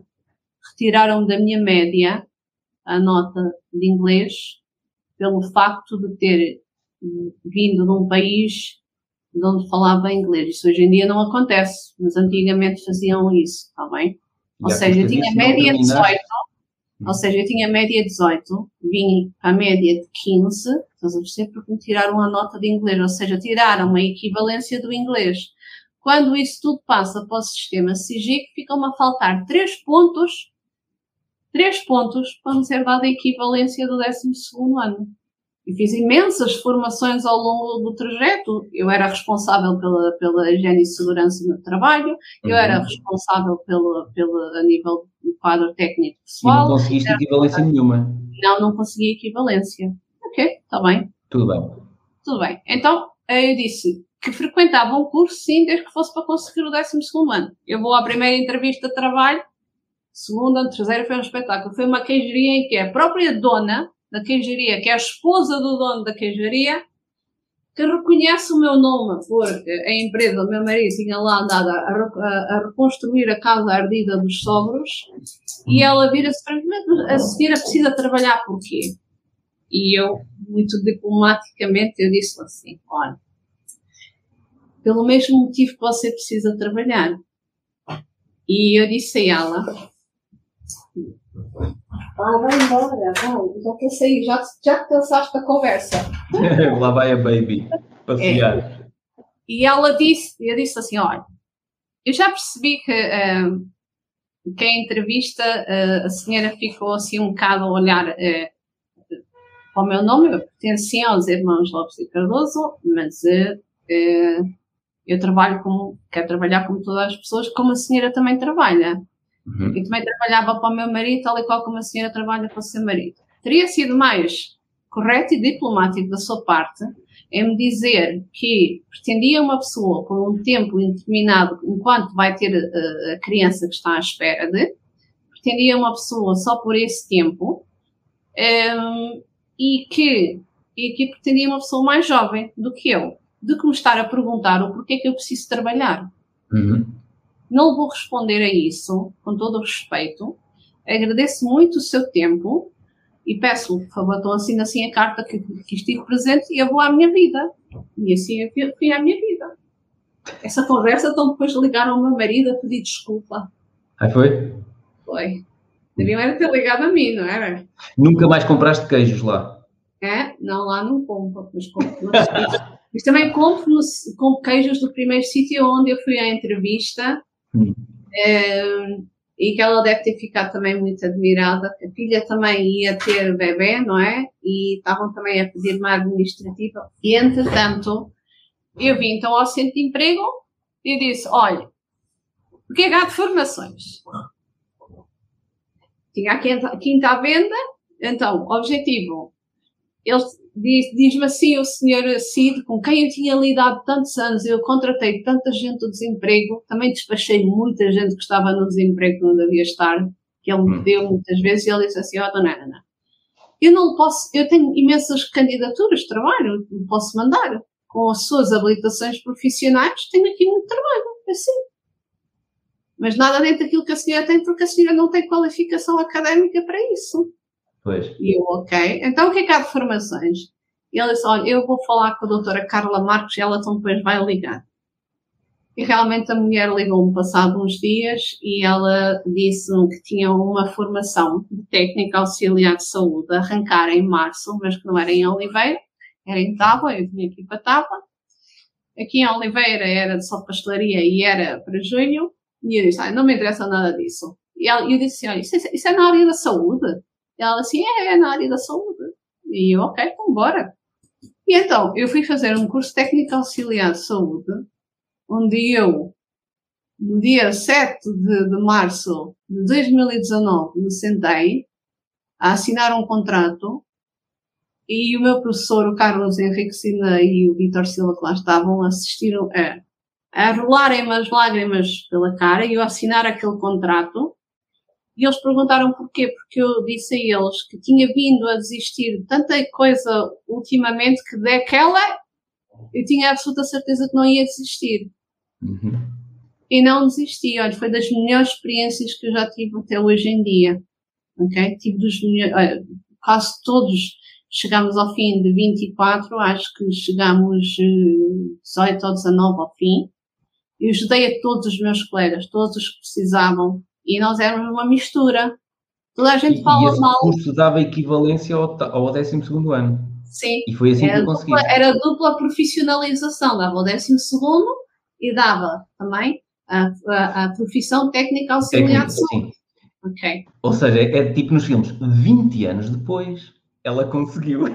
Era para mim, mãe, eu acho muito bem, vais tirar esse fantasma que tu tens em ti de nunca Exato. teres terminado de estudar. Uhum. Ok? Eu vou, vou dizer uma coisa. Não era só um os... fantasma em ti, era um fantasma também para os outros, porque isso depois estava-te a limitar sim, sim, não é? sim, o teu crescimento. É, é porque eu tinha parado, eu tinha parado os meus estudos e eu tinha tentado durante o tempo da empresa, tentei pelos bombeiros fazer à noite, tentei fazer também pela, pela eh, escola à noite e nunca consegui. Está a perceber? Por causa do trabalho. Era os filhos, era o trabalho, era o cansaço, eu não conseguia. E depois abriu-te portas? Essa... Ah, nem imagina, eu tenho tanta história, eu tenho uma história espetacular para contar até chegar aos investimentos. olha, conta, olha, olha que eu só tenho, eu tenho às quatro e meia tenho gravação de outro episódio, eu se calhar devia ter gra, uh, então é assim, reservado é 15 dias. Eu vou, olha, é, o curso estava para terminar é, quando entramos no Covid, está bem? Okay, e durante esse sim. tempo, durante o tempo do curso, também decidimos começar a procurar casa para mudarmos. Nós vivíamos num loteamento. Conseguiste vender a quinta? Consegui vender a quinta, Top. vendo a quinta. Uhum. Okay? venho ver aqui em janeiro de 2019, vim ver a quinta que acabámos por comprar, mas não tinha a situação da quinta resolvida. Disse: Não, meu marido adorou este sítio. Casa, eu achei que era muito grande. Uh, meu marido continua à procura de sítio, de, de, de sítio arrastar-me para um lado e para o outro, não sei o quê, e tudo, só com os problemas de construção, custos e licenças e não sei o quê. Uh, e, e eu, entretanto, em maio, maio, faço o contrato da venda da quinta, 2019. Ok? Uhum. Um, o, a quem eu vendi foi um israelita, que tinha em consórcio com ele um grupo financeiro a nível da educação, um, e ia-me pagar aquilo faseado. E quando chegou uh, ao fim do ano, eu tinha já recebido as duas trechos que estava para fazer a escritura, e a virei ao meu marido, para, vamos ligar a saber se a quinta que nós fomos ver em Galícia ainda está à venda. Fazendo uhum. as contas entre quantidade de terreno, que são quase 4 hectares, a casa, o custo, não ter que estar à espera de construir empréstimo e por aí adiante, é preferível comprar e remodelamos e colocamos esta à venda. Eu coloquei a minha casa logo à venda em novembro. Na roupa dela, eu coloquei a minha casa logo à venda em novembro. E vim novembro fazer de 2019. 19. Ok. E eu acabei de receber o restante dinheiro da quinta em dezembro. Foi quando eu então depois terminei a escritura da quinta do Mondego. E seguir, pum, Covid. Eu tive aqui visitas marcadas, para a quinta tive quase perto de 31 visitas marcadas, vendi à décima, uhum. à décima primeira e ainda segui até à décima quinta e aceitei a proposta do décimo primeiro. Uh, muitas vezes até pedi para sair um bocadinho mais cedo do curso para fazer o caminho para o Mondego. para vender a quinta. É, para vender a quinta. Eu, durante o curso de formação profissional, eu tive excelentes formadores, enfermeiros, professores espetaculares, pessoas a nível de ensino profissional que nós desvalorizamos, desvalorizamos muito, e que me voltaram a dar a vontade de aprender, ter conhecimento, ter conhecimento. Eu também, também fiz a minha parte, dei o todo de mim. Claro. E Mas também já melhor? Daí... Uh, o TIC e o TECO já não, funcionavam não, melhor? É isso, é aquilo ajudou-me imenso. Uhum. Eles ajudaram-me imenso pôr o meu tico e o meu teco no lugar. Um, porque o, o facto de, de, ter que novamente eh, voltar a ser uma pessoa normal, uhum. ok? Um, que eu considero que eu sou normal, não tenho estatuto nenhum, não sou mais que ninguém, estás a perceber? Um, aquilo foi, foi muito, muito, muito importante para mim uh, eu aí tive consciência de quem eu sou. A Ana, a Ana, a Ana Jorge, quem ela é. E, e eu consegui dentro de mim ir buscar de volta a pessoa que sou. Em, em março, eu estou quase, eu, eu entretanto faço negócio aqui na Quinta, no dia a seguir de fazer anos de casada, ok? Vim negociar eu, e disse ao meu marido que quem negociava era eu. com bloco de apontamentos, com bloco de apontamentos, com tudo preparadinho. Eles no início tinham isto à venda por 375 mil, o ano seguinte já estava por 275 mil e eu vim comprar isto por 255 mil. Toda a gente diz que isto foi um negócio. Um achado. Um negócio. Um achado mesmo. Sim. Ok? Eu vendi a quinta por 90 mil Uh, paguei imposto ao Estado, que foi uma coisa mais valias, foi uma coisa maluca. Claro, são, são, eles são o nosso sócio silencioso, sempre a levar dinheiro. 15 mil para 90 mil, pode imaginar, Sim. não é? Sim. Foi. Uh, entretanto, tive que fazer a escritura disto a Aveiro, ok, no meio do Covid, uh, porque tinha o empréstimo, entretanto, faço o empréstimo para comprar aqui, eh, liquido os 10 mil euros que ainda tinha da minha casa na boba dela, faço um empréstimo para aqui, compro aqui, um, começo aqui em dezembro e as pessoas ainda estavam cá a viver, a pessoa Anabela e o Sr. Mário, a viver, começo cá a fazer obras, eles só saíram daqui em fevereiro, um, em março faço a escritura e no dia 2 de maio fechei as minhas portas na casa da boba dela e mudei-me para aqui definitivamente. Okay? Os meus filhos nem, eu fiz a compra da casa dos meus filhos e quando eles vieram cá a primeira vez, eles disseram como é que foi possível tu dizeres que não, que não querias comprar isto? Porque, por lógica, eu ainda tinha um problema para resolver e enquanto não tivesse aquele problema resolvido, não podia meter noutro. Ok? Uhum. Então, uh, vendi a minha casa, então depois em novembro desse ano, na Bobadela. Liquidei os empréstimos aqui, todos da casa, liquidei tudo fiquei com a casa toda paga. Uh, fui às minhas poupanças, ainda bem para conseguir liquidar, porque, assim, lá na Bobadela eu não consegui vender, porque estávamos no meio do Covid, por um valor todo que eu, que eu queria, mas também não se pode ser mais papistas que o Papa. Pá. Quando temos no meio do Covid uma proposta, mesmo ela seja a menos 15 mil euros do que aquilo que estás a pedir, é, é aceitar. Foram uhum. lá três pessoas, a terceira ia dizer que não. Não, aceitei logo, é que nem se olha para trás. Epá, Fui a uma das contas poupança à praça depois aqui para liquidar isto tudo, liquidei o empréstimo todo e toca a andar de moto. E Entretanto, aí... voltamos, hum. voltamos ao curso, faltava-nos um mês e meio para terminar e são pedidos voluntários para virem para a Fundação Aurélio Amaro Diniz, no hospital. Hum. E fiquei uma semana dentro da sala de aula a fazer prática em contexto de trabalho e a minha colega Joana, que era uma das melhores alunas, chega lá diz, o que é que tu estás aqui a fazer? Eu também não queria ficar lá. E eu ligo à diretora de curso nessa sexta-feira e pergunto: é ainda possível mais uma voluntária? E ela, dona Ana, tenho certeza, tenho. E ela estava para ir de férias, isto ao final do dia, às 5 da tarde, ela manda os papéis todos para o hospital, né? eu a ligar às formadoras, a informá-las que não ia continuar na sala que ia, e eu disse assim: não, vou, vou. Olha, seja o que Deus quiser, seja para lavar o chão, não há problema nenhum, é pá, vou, não, não quero estar mais na sala de aula.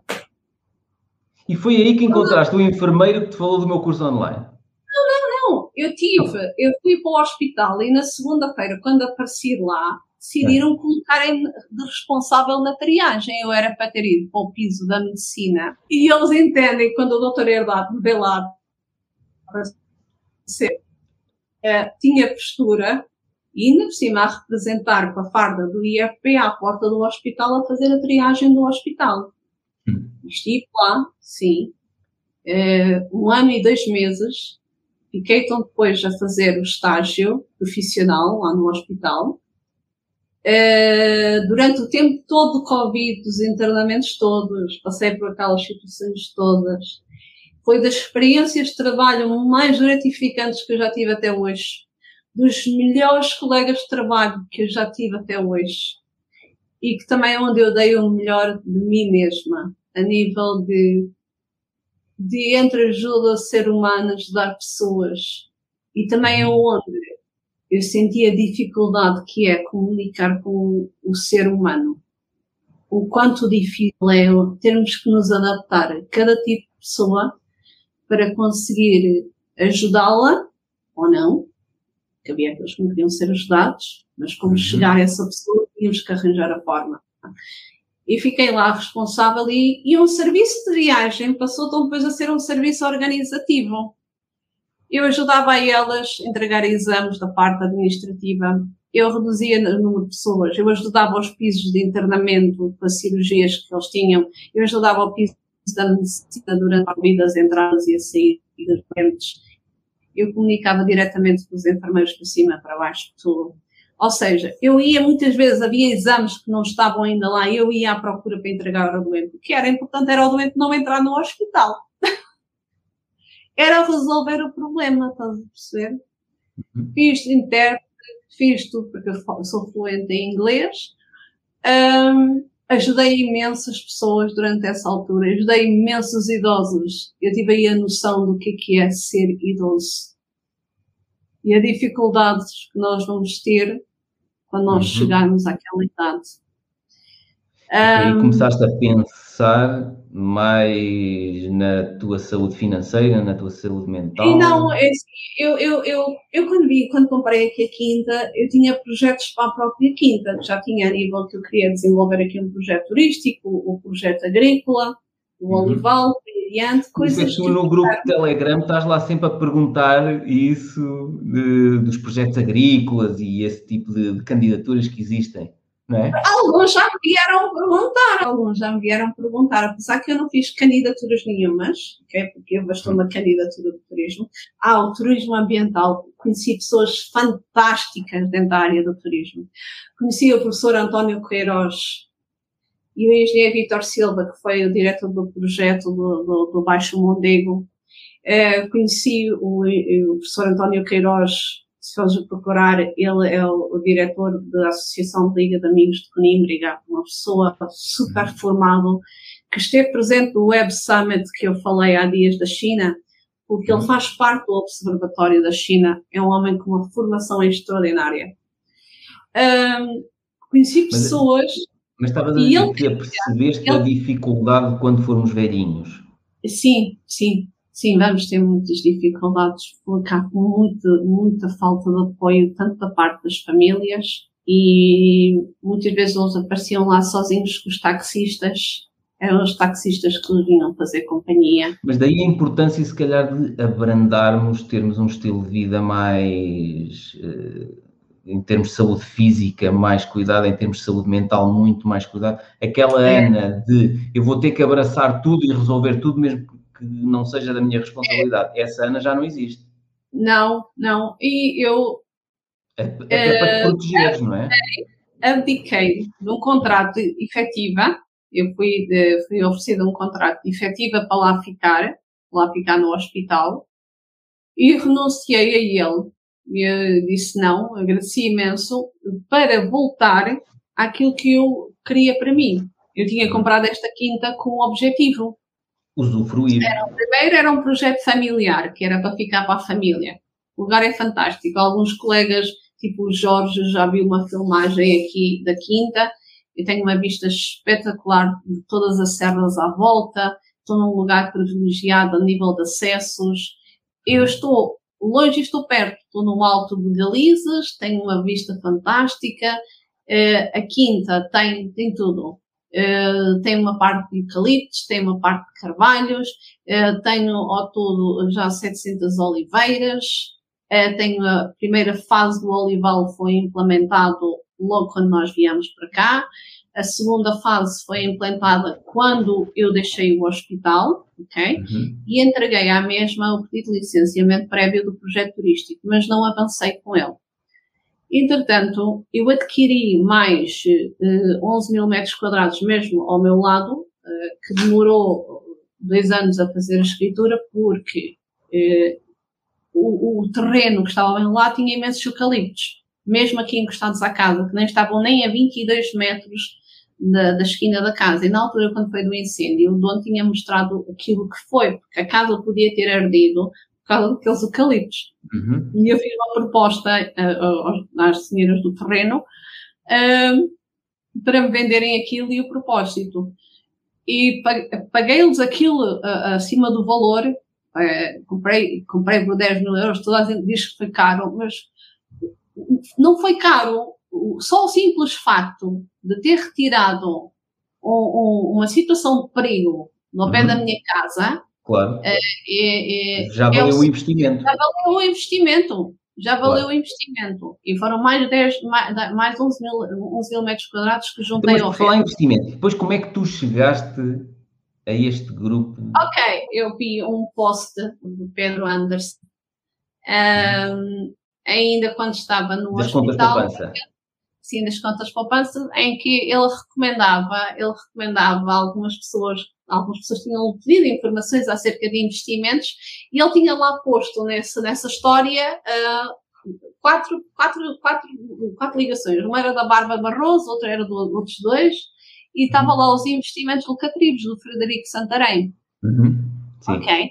E eu, na altura, inscrevi-me na, na situação do Frederico.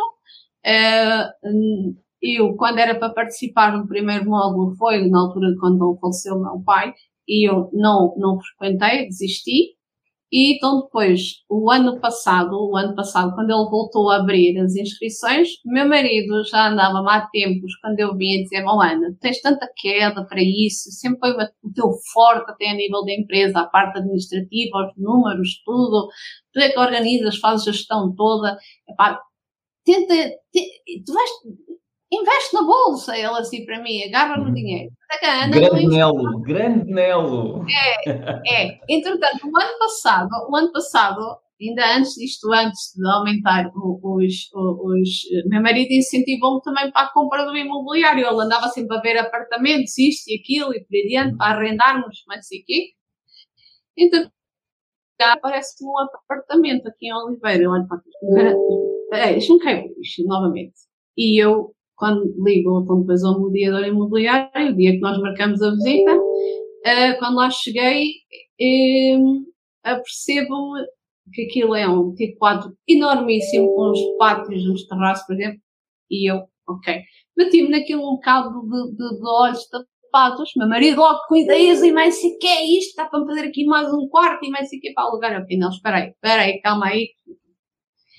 Eu fui então depois realmente investir em imobiliário também. Agarrei uh, uh, o dono tinha baixo aquilo, de, no mesmo dia que nós fomos lá ver, tinha baixado aquilo dos 155 mil para os 135 mil, e aquilo estava cheio de lixo. Há 20 anos que aquilo estava cheio de lixo. Eles deixaram tudo e mais alguma coisa lá quando se foram embora. Eram móveis antigos e por aí adiante. E o ver além daquilo, o ver além daquilo, eu olhei para aquilo e pensei assim: isto, isto tudo lindo isto tudo tem um potencial enorme para quem não queira, para quem tem tanto espaço, estas varandas, isto dá tanto para alugar como não, como para vender. o que eu pensei na minha cabeça. Meu marido já andava lá para a frente e para trás, mas assim, não, para aí que temos que avaliar isto.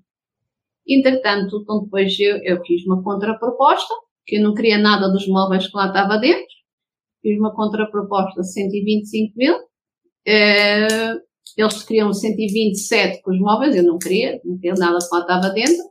Um, e fui comprado por 125 mil.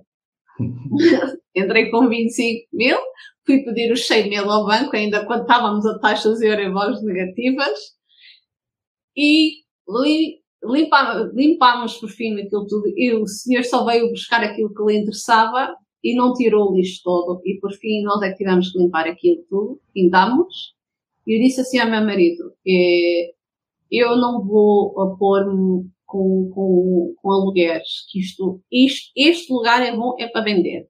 Há lugar para estudantes, que o condomínio é complicado, os vizinhos, que aquilo que eu já vi, uhum. é preferível um pôr isto à venda. Uhum. Okay? E eu compro em maio e vendo em novembro.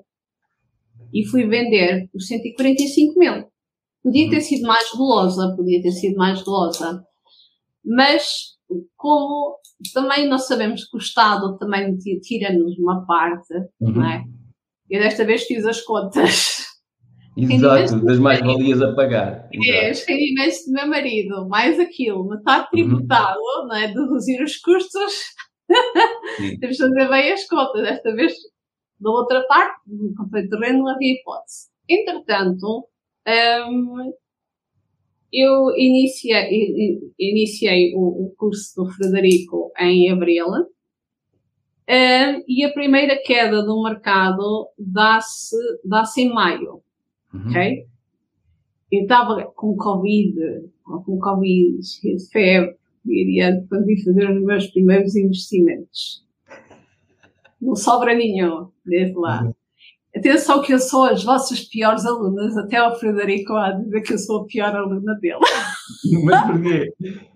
Fiz até ao módulo 4, não fiz os módulos todos do curso, tal e qual ainda como não fiz todos os módulos do teu curso, mas é de fazer, mas é de fazer. Porque entretanto depois também tive a minha sogra a viver connosco, ela veio viver connosco em maio, no ano passado, foi recentemente, e e, e tive que cuidar dela, tive que cuidar dela e, epá, entre cuidar dela, o trabalho na quinta, porque agora tenho tempo de estar aqui, mas em março, a partir de março já não tenho tempo, ok? Um, eu tinha a terceira fase do Olival programada, mas acabei por desistir, acabei por desistir, devido às dificuldades. Era, não, era muita coisa. Uh, claro. O olival só dá se tiver rega gota a gota. A primeira fase eu fiz com rega gota a gota, a segunda não. E, tivemos que andar este verão todo a regar e foi complicado a regar com, com, com uma carrinha com depósito. O sistema, sim. É, então depois metemos a ligação toda, a regá-las à mão. Agora metia, acabei por desistir a terceira fase, acabei por desistir da terceira fase, porque ficava dentro do artigo urbano, até lá ao fundo. E se eu algum dia quiser destacar uma parte deste artigo, consigo, mas só uhum. consigo fazer um destaque em cada 10, em cada 10 anos, não é? Ou seja, aqui terreno suficiente para os meus dois filhos, um ter a casa e outro fazer ou não, conforme eles entenderem. Então acabei por plantar aquilo tudo de pasto. Está de pasto lá até ao fundo. Há sempre alternativas para tudo. E então agarrei no lucro da venda do apartamento, meti tudo para a bolsa, agarrei no valor que era para investir na, na, na, na, segunda parte do Olival, apesar de investir nos depósitos. Mas espera aí, mas como é que chegaste a mim? Chegaste ao Frederico Santarém, mas ah, e a mim? Eu depois é que... vou a ti, a ti chego assim. Ok, é, vamos todos ao, ao, evento que o Frederico fez, ok? Uhum. Conheço pessoalmente o Jorge e outros, e por aí dentro todos convivíamos no grupo. Uhum. Um, e o, o Jorge falou-me do teu curso. E ele ah. disse, Ana, há muito mais coisas que tu não conheces, ele assim para mim. Porque eu tinha só comecei, eu só comecei nisto a sério uhum. em abril do ano passado, ainda nem fez um ano. Sim. E há tanta coisa que eu ainda não sei, ainda não sei no meio Todos disto. nós, todos. E estou todos, estou todos os dias a aprender. E tudo aquilo que eu já comecei no início, eu até tenho tido sorte, uh, o comprei em maio, uh, consegui desfazer a 18 de, uh, 16 de agosto, estou na praia, de repente vou, vou à aplicação, vejo uma subida do carago e espera aí. tu, vou largar isto. Eu tinha visto um zoom zoom no grupo que normalmente naquela altura havia assim aqueles altos, aqueles uhum. altos, Sim. e que então depois havia retificações em setembro, em setembro. Uhum. Só não vendi as da Amazon porque tinha comprado muito caro, porque comprei-as no dia do stock split, ingênua, sem saber aquilo que estava a fazer, só queria comprar a Amazon. É? um, e há, há, algumas da Google, algumas da Google e as da Meta. O uhum. resto, vendi tudo. Vendi tudo. Olha, abençoada hora. Abençoada hora consegui, olha, na Nvidia e na Intel consegui, eu por acaso tinha levado o meu portátil comigo, tinha lá o meu mapa Excel de quanto é que tinha ficado com os custos e tudo, nessas duas só conseguia buscar o valor investido com os custos, mais nada. Só uhum. conseguia uhum. recuperar o capital. Porque se calhar compraste uh, muito caro, tinhas comprado muito sim, caro. Sim, foi em maio. Pois, e a minha pois, sorte pois. foi aquele dia, não sei o que é que me deu, é para deixa eu ver como é que eu sei. Estávamos para ir para a praia. Eu, estávamos para ir para a praia e até disse assim a meu marido, olha, vai embora que, eu, vão vocês, eu já lá vou ter, ou então vão vocês já venham almoçar, que eu tenho que ver aqui o que é que se passou? Eu assim, olha, estou aqui com, tenho que ver aqui uma coisa, está-me aqui a bater uma coisa na cabeça, que eu acho que eu hoje vou fazer aqui umas modificações, que eu uhum. também não, não tive a percepção bem daquilo tudo aquilo que estava a fazer. Olha, e aquele grupo Telegram? Tem, tem é, olha, os vossos dois grupos são espetaculares. Olha, o Frederico é espetacular. Adorei conhecer também o Frederico. Ele há de dizer que eu sou a pior aluna dele. eu comprei o teu curso em novembro, só dúvida, outubro ou novembro. É, é, eu também acho que ainda só fiz, acho que os três módulos. Eu, os primeiros dois, dois meses dentro do grupo, estive calada, nem abri o bico. Foste, foste absorvendo. Não, é assim, eu também chegava, quando chegava à noite era quando eu conseguia ir, porque até novembro eu não. 9 de novembro, tenho aqui, 9 de novembro. É isso, até ao final de novembro, até a minha sogra ir. Eu, eu também não tinha eh, grande, grande disponibilidade. E muitas vezes, quando chegava ao Telegram, estavam lá 300, 400. Mensagens, pois é. Eu respondi ao Marco há dias. Uhum. Agora dá para ir à caça, não é? Ok? Agora, sim, quando passar uma gazela a mancar. Mas a partir de março já não, já não vai ser possível. Bem, e eu, a única coisa que eu acho que eu consigo trazer de contributo para este grupo é o seguinte. Eu passei por uma situação a nível de, de saúde muito complicada, porque então depois, em fevereiro eh, de, de 2018, veio o resultado da ressonância. Um, eu tive um princípio de um AET e não dei por ela. Já tenho vasos em estado trombótico no meu cérebro. Já sou acompanhada. Ok? Uhum.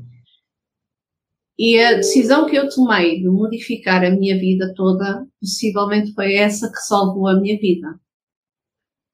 E desde lá para cá, eu tenho, eu tenho em muitos determinados momentos, como tu dizes, epá, a sentido que vou abaixo, uh, penso que as coisas não vão melhorar, epá, é naquele dia. Chora-se uma lágrima ou duas de frustração. amanhã é melhor. Não, amanhã é outro dia. E pega-se logo na trouxa uhum. e, e, toca andar. Eu tenho uma frase que eu digo muito aos meus filhos: frente é, frente é o caminho. Uhum. Não adianta olhar para trás. Não adianta olhar para aquilo que ficou. Um, a pessoa que, que, que, que, que eu era já não é a pessoa que eu sou hoje. Graças a Deus, há pessoas que nunca mudam. E muitas pessoas. Ainda bem que mudaste, senti isso. É, ainda bem, ainda bem para mim e para toda a gente que está à minha volta. Porque toda a gente ganhou com isso. Eu estou feliz, eu faço os outros felizes. Uhum. As minhas amigas riem-se comigo, a minha família ri-se comigo. Um, melhor companhia para toda a gente. É isso, tenho bem. conseguido dar mais apoio ao meu marido, aos meus uhum. filhos. À baby. À baby também. a baby está sempre comigo. A baby vai para a passadeira comigo e tudo de manhã. Porque nós Espetáculo, temos uma, muito bom. Nós temos uma rotina muito bem estabelecida. Amanhã levanto-me às oito, vou à passadeira, porque aqui durante o inverno não dá para andar aqui a pé à volta, os caminhos são terra. Uhum. Eu só faço caminhadas, eu não faço ginásio. O meu ginásio então depois é a horta e o resto e por aí adiante, não é? Há uma coisa que, que, que, que eu, eu, vejo muitas pessoas que estão um, presas, presas uh, em lugares, em lugares que e estão lá desesperados, estão lá trabalho, desesperados. Estás a falar de trabalho é trabalho, estão lá desesperados e, e vão aguentando porque têm os filhos uhum. e têm que, e têm que um, dar de comer aos filhos e têm que ganhar o salário, isto e aquilo, e vai a seguir ao Covid ainda é pior, não é? Porque há mais dificuldades. E uma das coisas que eu tenho reparado nos teus cursos e das pessoas que estão ligadas a ti, eles têm, cada um, um criado depois negócios uh, na internet e têm se tornado todos uh, seus próprios, é? seus próprios uh, empresários, dizemos uhum. que são, são uh, entrepreneurs. Exato, criaram o seu próprio emprego, sim. É, e muitos deles até têm mais que um, mais que um. Uhum. E hum, eu aqui, eu aqui sou uma dona da casa. É... Bem, dona da casa, quem ouviu este episódio até aqui já vê que tu tens uma série de competências a nível de organização, de vendas, da parte administrativa, que tu safas-te independentemente daquilo que decides abraçar. Eu tenho uma é? coisa que talvez vá contra a vossa apologia de investidores. Uhum. É, eu faço contas de matemática ao contrário, um bocadinho, ok? Uhum como eu sempre arrisquei muito e tive que gerir durante muito tempo na dívida, Exato, sim. Ter que, e ter que muitas vezes perder para ir então depois ganhar, seguir, vejo... É o teu perfil, tens um perfil diferente. É, tenho um, um, perfil de empresária também nesse sentido uh, no, na, na, na, minha carteira de investimentos. Contudo, uhum. neste último, desde, desde desde outubro para cá, tenho, tenho alterado um pouco essa carteira de investimentos. Já me virei um pouco também a investir em empresas de valor. De valor. E deixar acumular património para um prazo. Vou, vou, acrescentando todos os meses uma empresa de valor. Uhum. E vou, tenho um, um, um, valor específico que invisto todos os meses, ok? Uhum. Exato. Um, vou analisando empresas um bocadinho fora da caixa, Uhum. Há dias, vou contar um exemplo, assim, um bocado possível. que em casa gasta-se muitos ovos. E o mês passado, eu assim, quem é que ovos? Quem é que será o maior produtor de ovos na América? E vou procurando os produtores de ovos, certo? E Uhum. deparo com aquela né? Pronto, mas lá está. Vais procurar coisas que entendes, que é uma das filosofias dos investimentos, mesmo do Warren É, Buffett, é essa. Investe naquilo isso. que tu percebes.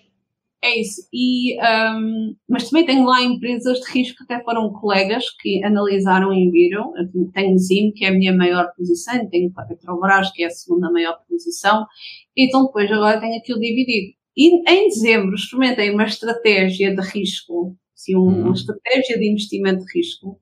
Por acaso falei ao meu marido naquilo, Anel, parei-me uma coisa, estava a analisar B REITs, mortgage Uhum. REITs, REITs, estava a a integrar um bocadinho mais nas redes, a perceber, o que eu tenho vindo agora, agora é que eu tenho vindo realmente a, a- a, perseguir um pouco, ainda não, ainda não terminei os cursos, tenho que terminar os cursos.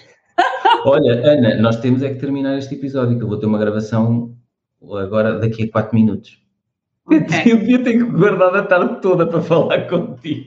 Tu, sabes de quem foi a culpa? A culpa foi tua, tu disseste, eu não tenho nada para dizer, não sei porque queres gravar um episódio comigo. E afinal, tinhas muita coisa para dizer. Não, e tenho, e tenho aqui estratégias de investimento que eu Então temos que experimentei. marcar um segundo episódio. É. Hum, há algumas, eh, até possivelmente, tu acha- podes achar interessante. Foi uma experiência que eu experimentei e deu lucro. Deu lucro e deu uma margem de ganho Então vamos fazer assim, espera aí. 11,47%. Então vamos fazer assim. Vamos, eh, eh, havíamos de agendar um segundo episódio para falar sobre isso. E as pessoas agora que chegam ao fim deste episódio têm mesmo que ouvir o episódio seguinte. O que é que dizes? Agora, vocês ficaram a conhecer um bocadinho, ficaram a conhecer um bocadinho.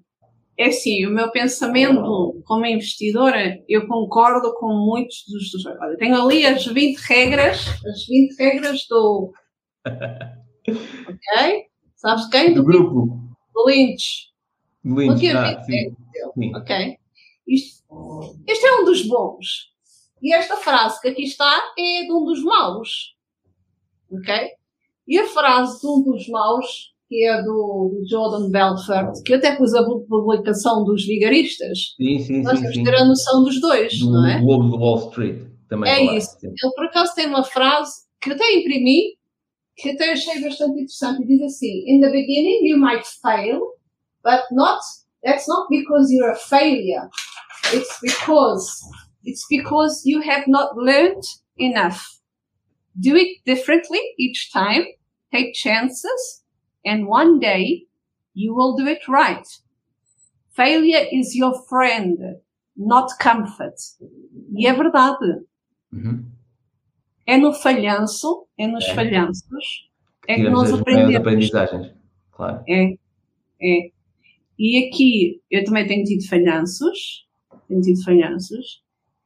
E estou, ah, agora tenho estado mais a- aqui, e tenho ajudado alguns colegas, até do, que tenho um, um grupo Uhum. com dois colegas, tenho ajudado a eles o máximo que posso, estou também no grupo do, do Frederico, estou aqui também convosco.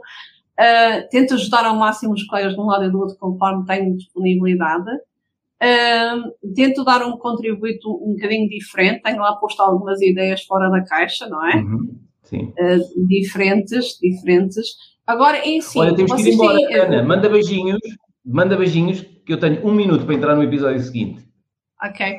Agora, eh, temos que falar então depois. Temos bem. então. Temos que marcar Tá um próximo episódio sobre a tua nova estratégia. Está bem? Olha, Ana. Tenho uma data delas, tenho uma data delas que estou a implementar. Então depois temos que gravar um episódio sobre isso. Está bem? Ok, está bem, está bem, Ana, obrigado por tudo. está bem. Tá bom. Desculpa Olha, lá ter que que tenha, sair. Eu não- espero que tenha contribuído em alguma coisa, olha, não sei. não sei, quem está a ouvir é que vai ter que deixar aqui nos comentários em baixo, onde estiver a ouvir, tem que dizer o que é que achou deste episódio. Eu, por acaso, tenho um- uma coisa engraçada que podia mandar. Então depois tu analisas. Depois mandas, está bem. Eu mando, eu mando. Olha, Eu mando. vamos embora então. Está bem, então vá. Obrigado Tchau a todos. tá bem? Tudo bom Nada. e até breve. Obrigado, eu, está bem? Tchau, Tchau, até breve.